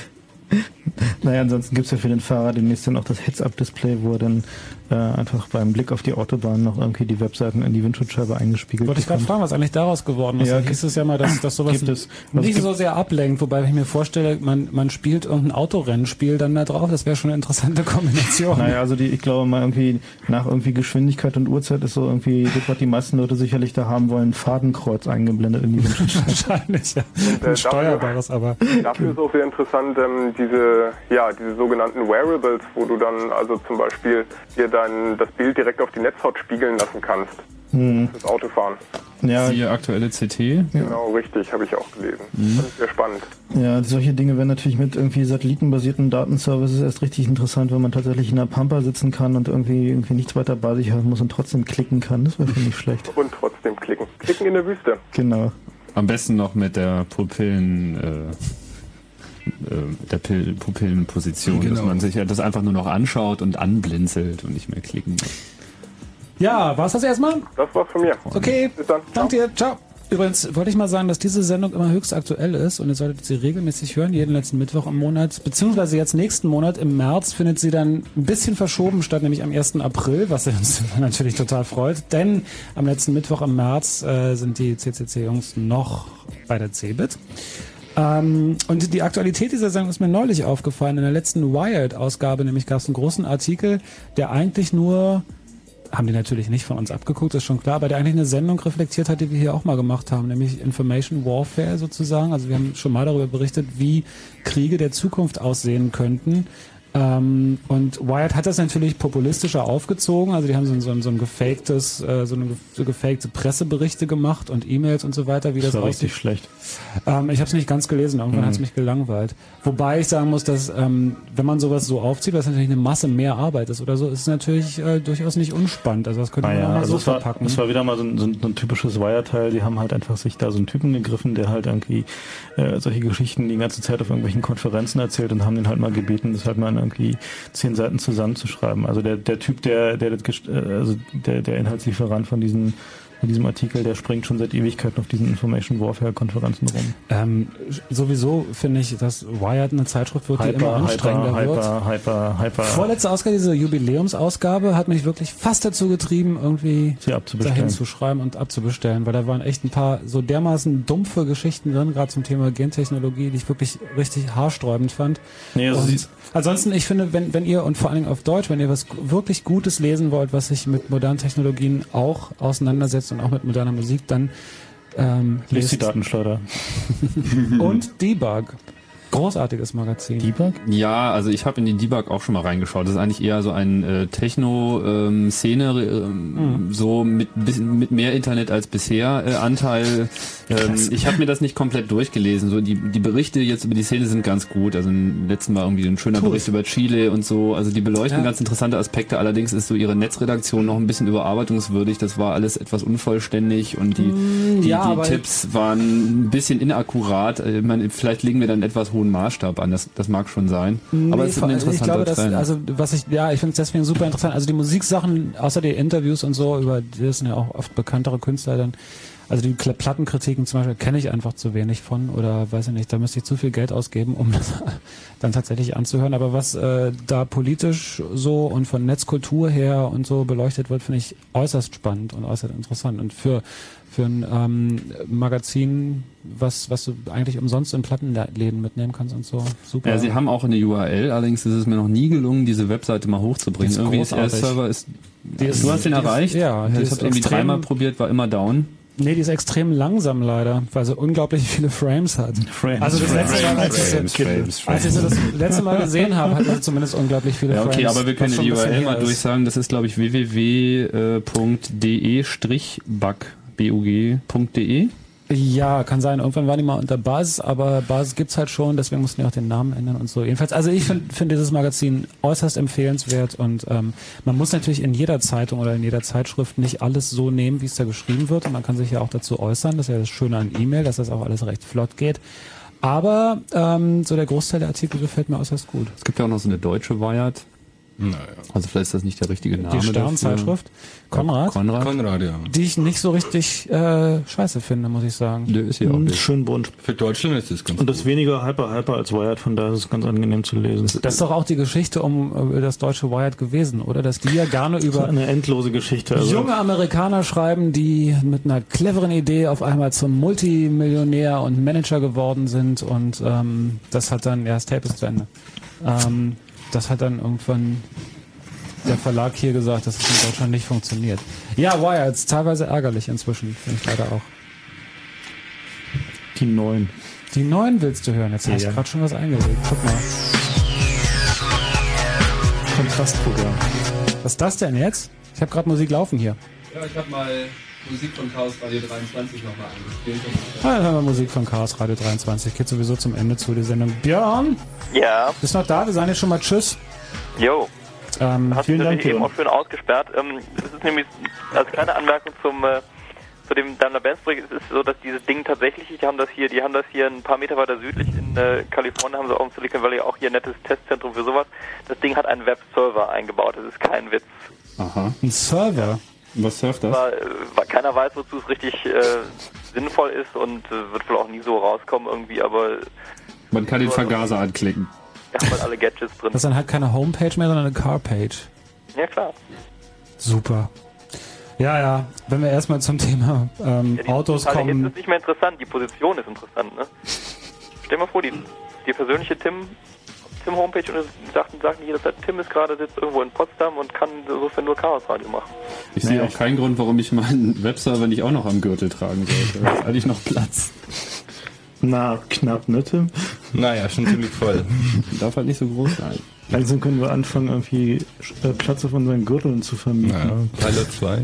Bevor uns die Gesprächsthemenkarten ausgehen, vielleicht noch zwei, drei Hinweise. Es gibt da auch noch so eine Software, mit der man selber äh, sich über den aktuellen Stand aller Satelliten schön informieren kann. Ich muss zugeben, dass ich die Funktion der Software nicht genau kenne. Das heißt Satellite Toolkit, STK. Jetzt Ähm, aktuell in der Version 4.0. Ist Für eine- Unix? Ne, gibt's, gibt's für Unix und die Microsoft-Plattform. Also ist eine sozusagen die Software, die die Jungs auch in diesen Kontrollzentren immer benutzen, wenn man dann da irgendwie die Mir oder äh, den Space Shuttle sieht, der da so äh, auf die Erde abgebildet ist, machen die auch mit diesem Satellite Toolkit. Ähm, das Schöne ist dadurch, dass ein großer Teil dieser Software halt mit amerikanischen Regierungsgeldern geschrieben wurde, ist halt ein Großteil der Software frei. Es gibt halt ein paar Module, die kommerziell sind. Ähm, aber das ist sozusagen die Referenzsoftware, die man benutzt, wenn man halt irgendwie alle möglichen Satellitengeschichten abbilden will. Äh, die Daten gibt's halt vom NORAD, frisch vom Radar. Interessanterweise werden bei den NORAD-Daten halt die Spionagesatelliten ausgeblendet, die kriegt man halt nicht, die gibt's dann an anderen Stellen im Internet. Erstaunlich. Überrascht mich jetzt unglaublich. Überrascht dich, ne? Ja. ja. Naja. Ähm, ja, also man kann sich da schon so ein bisschen Transparenz verschaffen, wenn man Lust dazu hat. Björn, Ja, was machst du denn heute Abend noch in du, Berkeley? ich, das, von Abend ist nicht die Rede. Es ist erst 4 Uhr. Ja, ja, deswegen frage ich, was du heute Abend noch machst. Ja, ich sinnlos, sinnlos besaufen natürlich. Ah ja, na, ist doch schön. Ist, Besaufen ist man in doch froh, dass man nicht extra nach Berkeley muss, um den Sender anzuhören. Nein, natürlich die, Zahl, die zahlreiche Hörerpost, die heute Nacht noch ankommt, will ich alle extra für euch bearbeiten. Ach so, genau, dann sag doch mal, wo wir dich e-mail-technisch erreichen können. Ja, genau. Der Kontakt für CCC Berkeley wäre mal ganz interessant. Ja, der CCC Bay Area, wie er mittlerweile heißt, ähm, also wer sich demnächst Zeit demnächst mal in der San Francisco Bay Area in Nordkalifornien umtut, ähm, E-Mail-Kontakt geht's über br.ccc.de und ein Webserver werden wir irgendwann hoffentlich vielleicht irgendwann auch mal haben. BA? BR. BR. BR wie BR, ja. ah, Nur in ja. etwa, ja. Habt ihr denn eigentlich mittlerweile schon einen regelmäßigen Treff oder Wir haben einen regelmäßigen Treff. Äh, Dienstags? In San Francisco. Dienstags? Jeden, äh, nicht, nicht Dienstag, sondern jeden Mittwoch im Monat. Ähm, und wir hoffen, dass wir demnächst auch mal eine Datenschleuder zu veröffentlichen mit samt PO-Box und allem, was man sonst noch so braucht. Und, äh, Wie wird die dann auf Englisch heißen, die Datenschleuder? Datenschleuder, das wird dann in die amerikanische Da stehen die ja drauf. das, ist, das ist ein Markenname, das kennen die Leute hier auch. Genau. Dann, dann schicken wir mal die, die Termine, weil die nächste Datenschleuder ist sozusagen schon in Ja, ich weiß, Vorbereitung. ich weiß, das hätte ich schon letzte Woche machen sollen und so weiter und so Mhm. fort. Aber wir wollen eigentlich eher halt noch Webserver und Schnickschnack und bevor das irgendwie in die Presse läuft. Habt ihr eigentlich auch schon lokale Teilnehmer? Ja klar, Ja. Wie viele? echte Amerikaner, du wirst nicht glauben. Wie viele? Berliner. Wie viele? Naja, zwei. Aber ehrlich wenigstens, das ist doch hübsch. Björn, vielen Dank und schönen Gruß. Ja. Bis denn. Gute Nacht. Ciao. Ciao. Nacht. So, das hat den ORB jetzt ungefähr, weiß ich, wie viel, 1000 Mark gekostet. Aber hey, wer weiß, wie lange wir das hier alles noch machen. Ähm, was hören wir da gerade im Hintergrund? Wir hören das äh, Tape von Chaos Radio 23, nochmal so ein Teil als Mhm. Füller von Don Stone. Zum Abschluss der Sendung wird es übrigens was von Zupfgeigen Wir hatten übrigens heute keine Kurzmeldungen, die sind irgendwie ein bisschen unter die Räder gekommen. Aber eine schöne Meldung haben wir noch. Hacker für freies China, München. Die chinesische Hackergruppe Hong Kong Blondes hat sich mit der in den USA ansässigen Hackervereinigung Cult of the Dead Code zusammengetan. Gemeinsam wollte man für die Einhaltung der Menschenrechte in, Kino, in China einstehen, so ein Sprecher der, der Gruppen. Diese Wo- Woche machte das Gerücht in der amerikanischen Presse die Runde, die chinesischen Blondinen seien in einen Kommunikationssatelliten der chinesischen Armee eingedrungen. Diese Aktion habe demonstrieren sollen, dass die Gruppe ernst genommen werden muss. Ist allerdings noch sehr unbestätigt. Stand im Internet. Stand im Internet. Ist wahr. Alles ist wahr. Ist erlaubt. Ja, also vielleicht mal so zum Ende nochmal die Einladung. Wir sind auf der CeBIT und wir würden euch gerne auf der CeBIT treffen. Ansonsten gibt es morgen im CCC Berlin den Club Discordia, wo jeder kommen kann. Ihr könnt auch eure Rechner mitbringen, wenn ihr eine Ab 16 Internetkarte Uhr. habt. Und da machen wir so ein bisschen gemeinsames Treffen. Letztes Jahr, war- letztes Mal waren wir noch ein bisschen unterbesetzt. Ähm, gucken, ob sich das diesmal ändert. Der Donnerstag ist auch nicht so ein idealer Termin, aber morgen würden wir uns freuen, euch zu sehen. Vielleicht kommen auch die, die schon mal da waren. Und auf der CeBIT haben wir halt den Stand. Und am Chaos Dienstag, also am 24. März, machen wir das große Treffen auf dem Microsoft-Stand in Halle 2. Und da könnt ihr euch nochmal drüber informieren auf den Seiten www.ccc.de, denn da solltet ihr alle selbstgebackenes mitbringen. Und Pinguine. Und Pinguine. Ähm, zum Thema Hippies und Computer gibt's dann gleich nochmal Zupfgeigen, Hansel, zu hören. Wie kommst du denn bitte auf Zupfgeigen? Das ist cool. Kontrastprogramm. Ja, das Kontrast, Kontra Kontrastprogramm finde ich immer groß. Ist das das Lied für Marianne? Das ist sozusagen mein Lied für Marianne. Ist klar. Dann der Night Flight mit Martin Petersdorf. Kannst du früher anfangen, Martin? Scheiße. Nee, nee, das wollen wir Du hören. musst ja noch zwei, drei Minuten ähm, ausfüllen. Weil der Song ist nur drei Minuten lang und es ist jetzt fünf Minuten vor. Also zwei Minuten. Du Ja. musst noch was Interessantes erzählen jetzt. Ja, das könnte man vielleicht noch einwenden. Ich habe hier noch die Notiz. äh, Es gibt ja dann auch noch, die haben wir völlig rausgelassen, diese Wettersatelliten, so Meteosat und Freunde. Da gibt es dann auch diese Bastelfreunde. Das ist gar nicht so groß der Aufwand, irgendwie diese ähm, schlechte Auflösung von den Wettersatelliten selber zu empfangen. Die guten, ausgewerteten Karten, die werden ja erst einmal nach unten geschickt, werden aufge, aufgearbeitet. Äh, gearbeitet Die UFOs rausretuschiert. Genau, und dann werden sie wieder hochgeschickt und dann erst freigegeben. Was braucht man, um das zu empfangen? Eigentlich braucht man nur einen Scanner und eine mittelordentliche Antenne dafür. Und eine Soundkarte, ja. Genau, also es gibt mittlerweile praktisch alle, alle Das Decoder-Software für diese Dinger. Das äh, ist eigentlich wie, wie Fax, also. Und die schicken das auch irgendwie in TIFF oder G3-Fax. Ja, ja, genau. Dateiformat. ist halt so ein, so ein Faxformat. Das heißt, wenn man dann einen richtig großen Bildschirm hat, dann kann man sich abends für die Freundin zu Hause davor stellen und so diese Handbewegungen machen und sagen, so, hier oben sehen wir das Hoch Johnny, das uns ein wunderbares Wetter beschert. Und hier unten, ist euch mal aufgefallen, dass die Hochs immer Männernamen haben und die Tiefs immer Frauennamen? Das ist aber so eine Ruhe irgendwie bei den Meteorologen sind halt mehr Männer. Übrigens, mir geht gerade Was ja per bei SMS, Computerthemen ganz anders ist. mir geht gerade per SMS noch eine, eine Randnotiz ein bezüglich dieses Webservers in dem Daimler. Der ist für die Wartung äh, des Bestimmt kann man auch tunen Ja, ja, irgendwo genau. tief im HTML. Also äh, da fährt also ein Daimler Benz durch die Gegend und während man durch die Gegend fährt, klickt irgendein Techniker bei Daimler Benz. Oh Gott, oh Gott, Na, die Ventile ein bisschen optimieren und neue Software Rebooting einspielen. System Und bei 150 km auf der Autobahn. Ui. Also, das wird, glaube ich, Schade alles eigentlich, noch ganz dass ich lustig. ähm, Satellite of Love nicht mit hatte als Stück. Hätte auch gut gepasst. Naja, müssen wir halt mit Zupfgeigenhansel aufhören. Das ist eine schönes, äh, schöne Überleitung für den Nightflight mit Martin Petersdorf, der auch großer Zupfgeigenhansel-Fan ist. Der war übrigens damals schon im Zupfgeigenhansel-Fanclub. Erster Vorsitzender. Hat alle T-Shirts. Hatten die überhaupt T-Shirts? Das ist unglaublich. Du hast ein schönes T-Shirt an heute. Ich habe ein Chaos-Radio-T-Shirt an. Das könnt ihr übrigens bestellen. Kriegt davon was ab eigentlich? Du? Ja. Immerhin habe ich das Logo gemacht. Zur Hälfte. Ich hab, du hast doch schon ein T-Shirt bekommen, Johnny. ich habe immer gesagt, da muss ein Griff dran, aber An das Radio oder an das an T-Shirt? das Radio sonst. Ja, stimmt. Ja, wir können es nochmal überarbeiten. Das ist dann die erste limitierte Auflage. Aber ein Radiomoderator mit Griff zum Wegschmeißen wäre auch mal ganz gut. Wäre auch eine nette Idee. Genau, gerade wenn der Fusion irgendwie hier ansteht von den Radiosendern. Was für eine Fusion. Ja. Das ist Ja. mit Chaos Radio Schluss, das wisst ihr, ne? Echt? Ach, Ja. scheiße. Chaos Radio gibt's nur bei Fritz. Oh Mann. Nur echt. Naja, dann werden wir die halt verhindern. Müssen wir halt einen eigenen Satelliten hochschicken. Nur Ja. echt mit Chaos Radio und Zupfgeigenhansel. Das war's. Eure Äh, Kommentare an chaos.orb.de. Schickt uns URLs, schickt uns Kommentare zu den Sendungen. Wir möchten gerne hören, wie ihr das findet. Und ansonsten kommen wir jetzt noch zu dem Lied für Marianne und wir verabschieden uns bei euch, das Chaos Radio Team. Tschüss. Tschüss.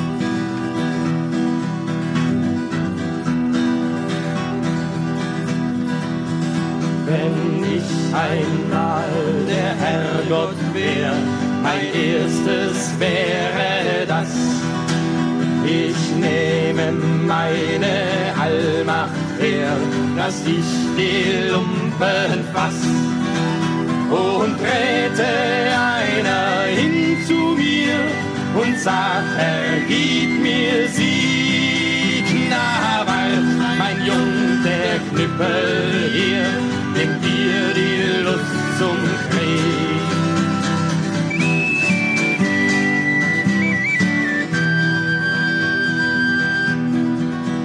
Wenn ich einmal der Herrgott wär, mein zweites wäre das.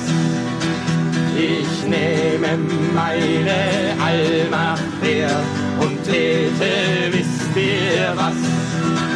Wenn ich nen Brotzen fände, wo der quält Knecht und Gesell, ich wäre übermaßen froh, zu klopfen ihm das Fell.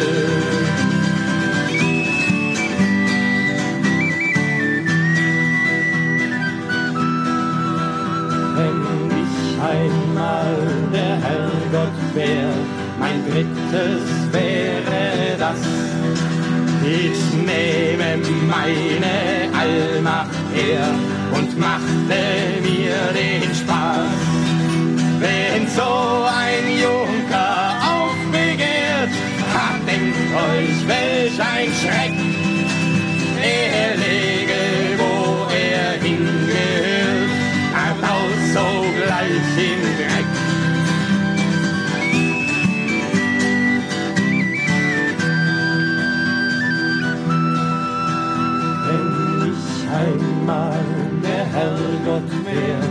Ich will's nun mal nicht sein. Ich will nicht Knecht, ich will nicht Herr, nur gleicher will ich sein. Ich will, dass hier auf Erden gilt die Wahrheit und das Recht, dass Gutes man als gut auch hält und was da schlecht als schlecht. Will, dass hier auf Erden gilt die Wahrheit und das Recht, dass Gutes man als gut auch hält und was da schlecht als schlecht.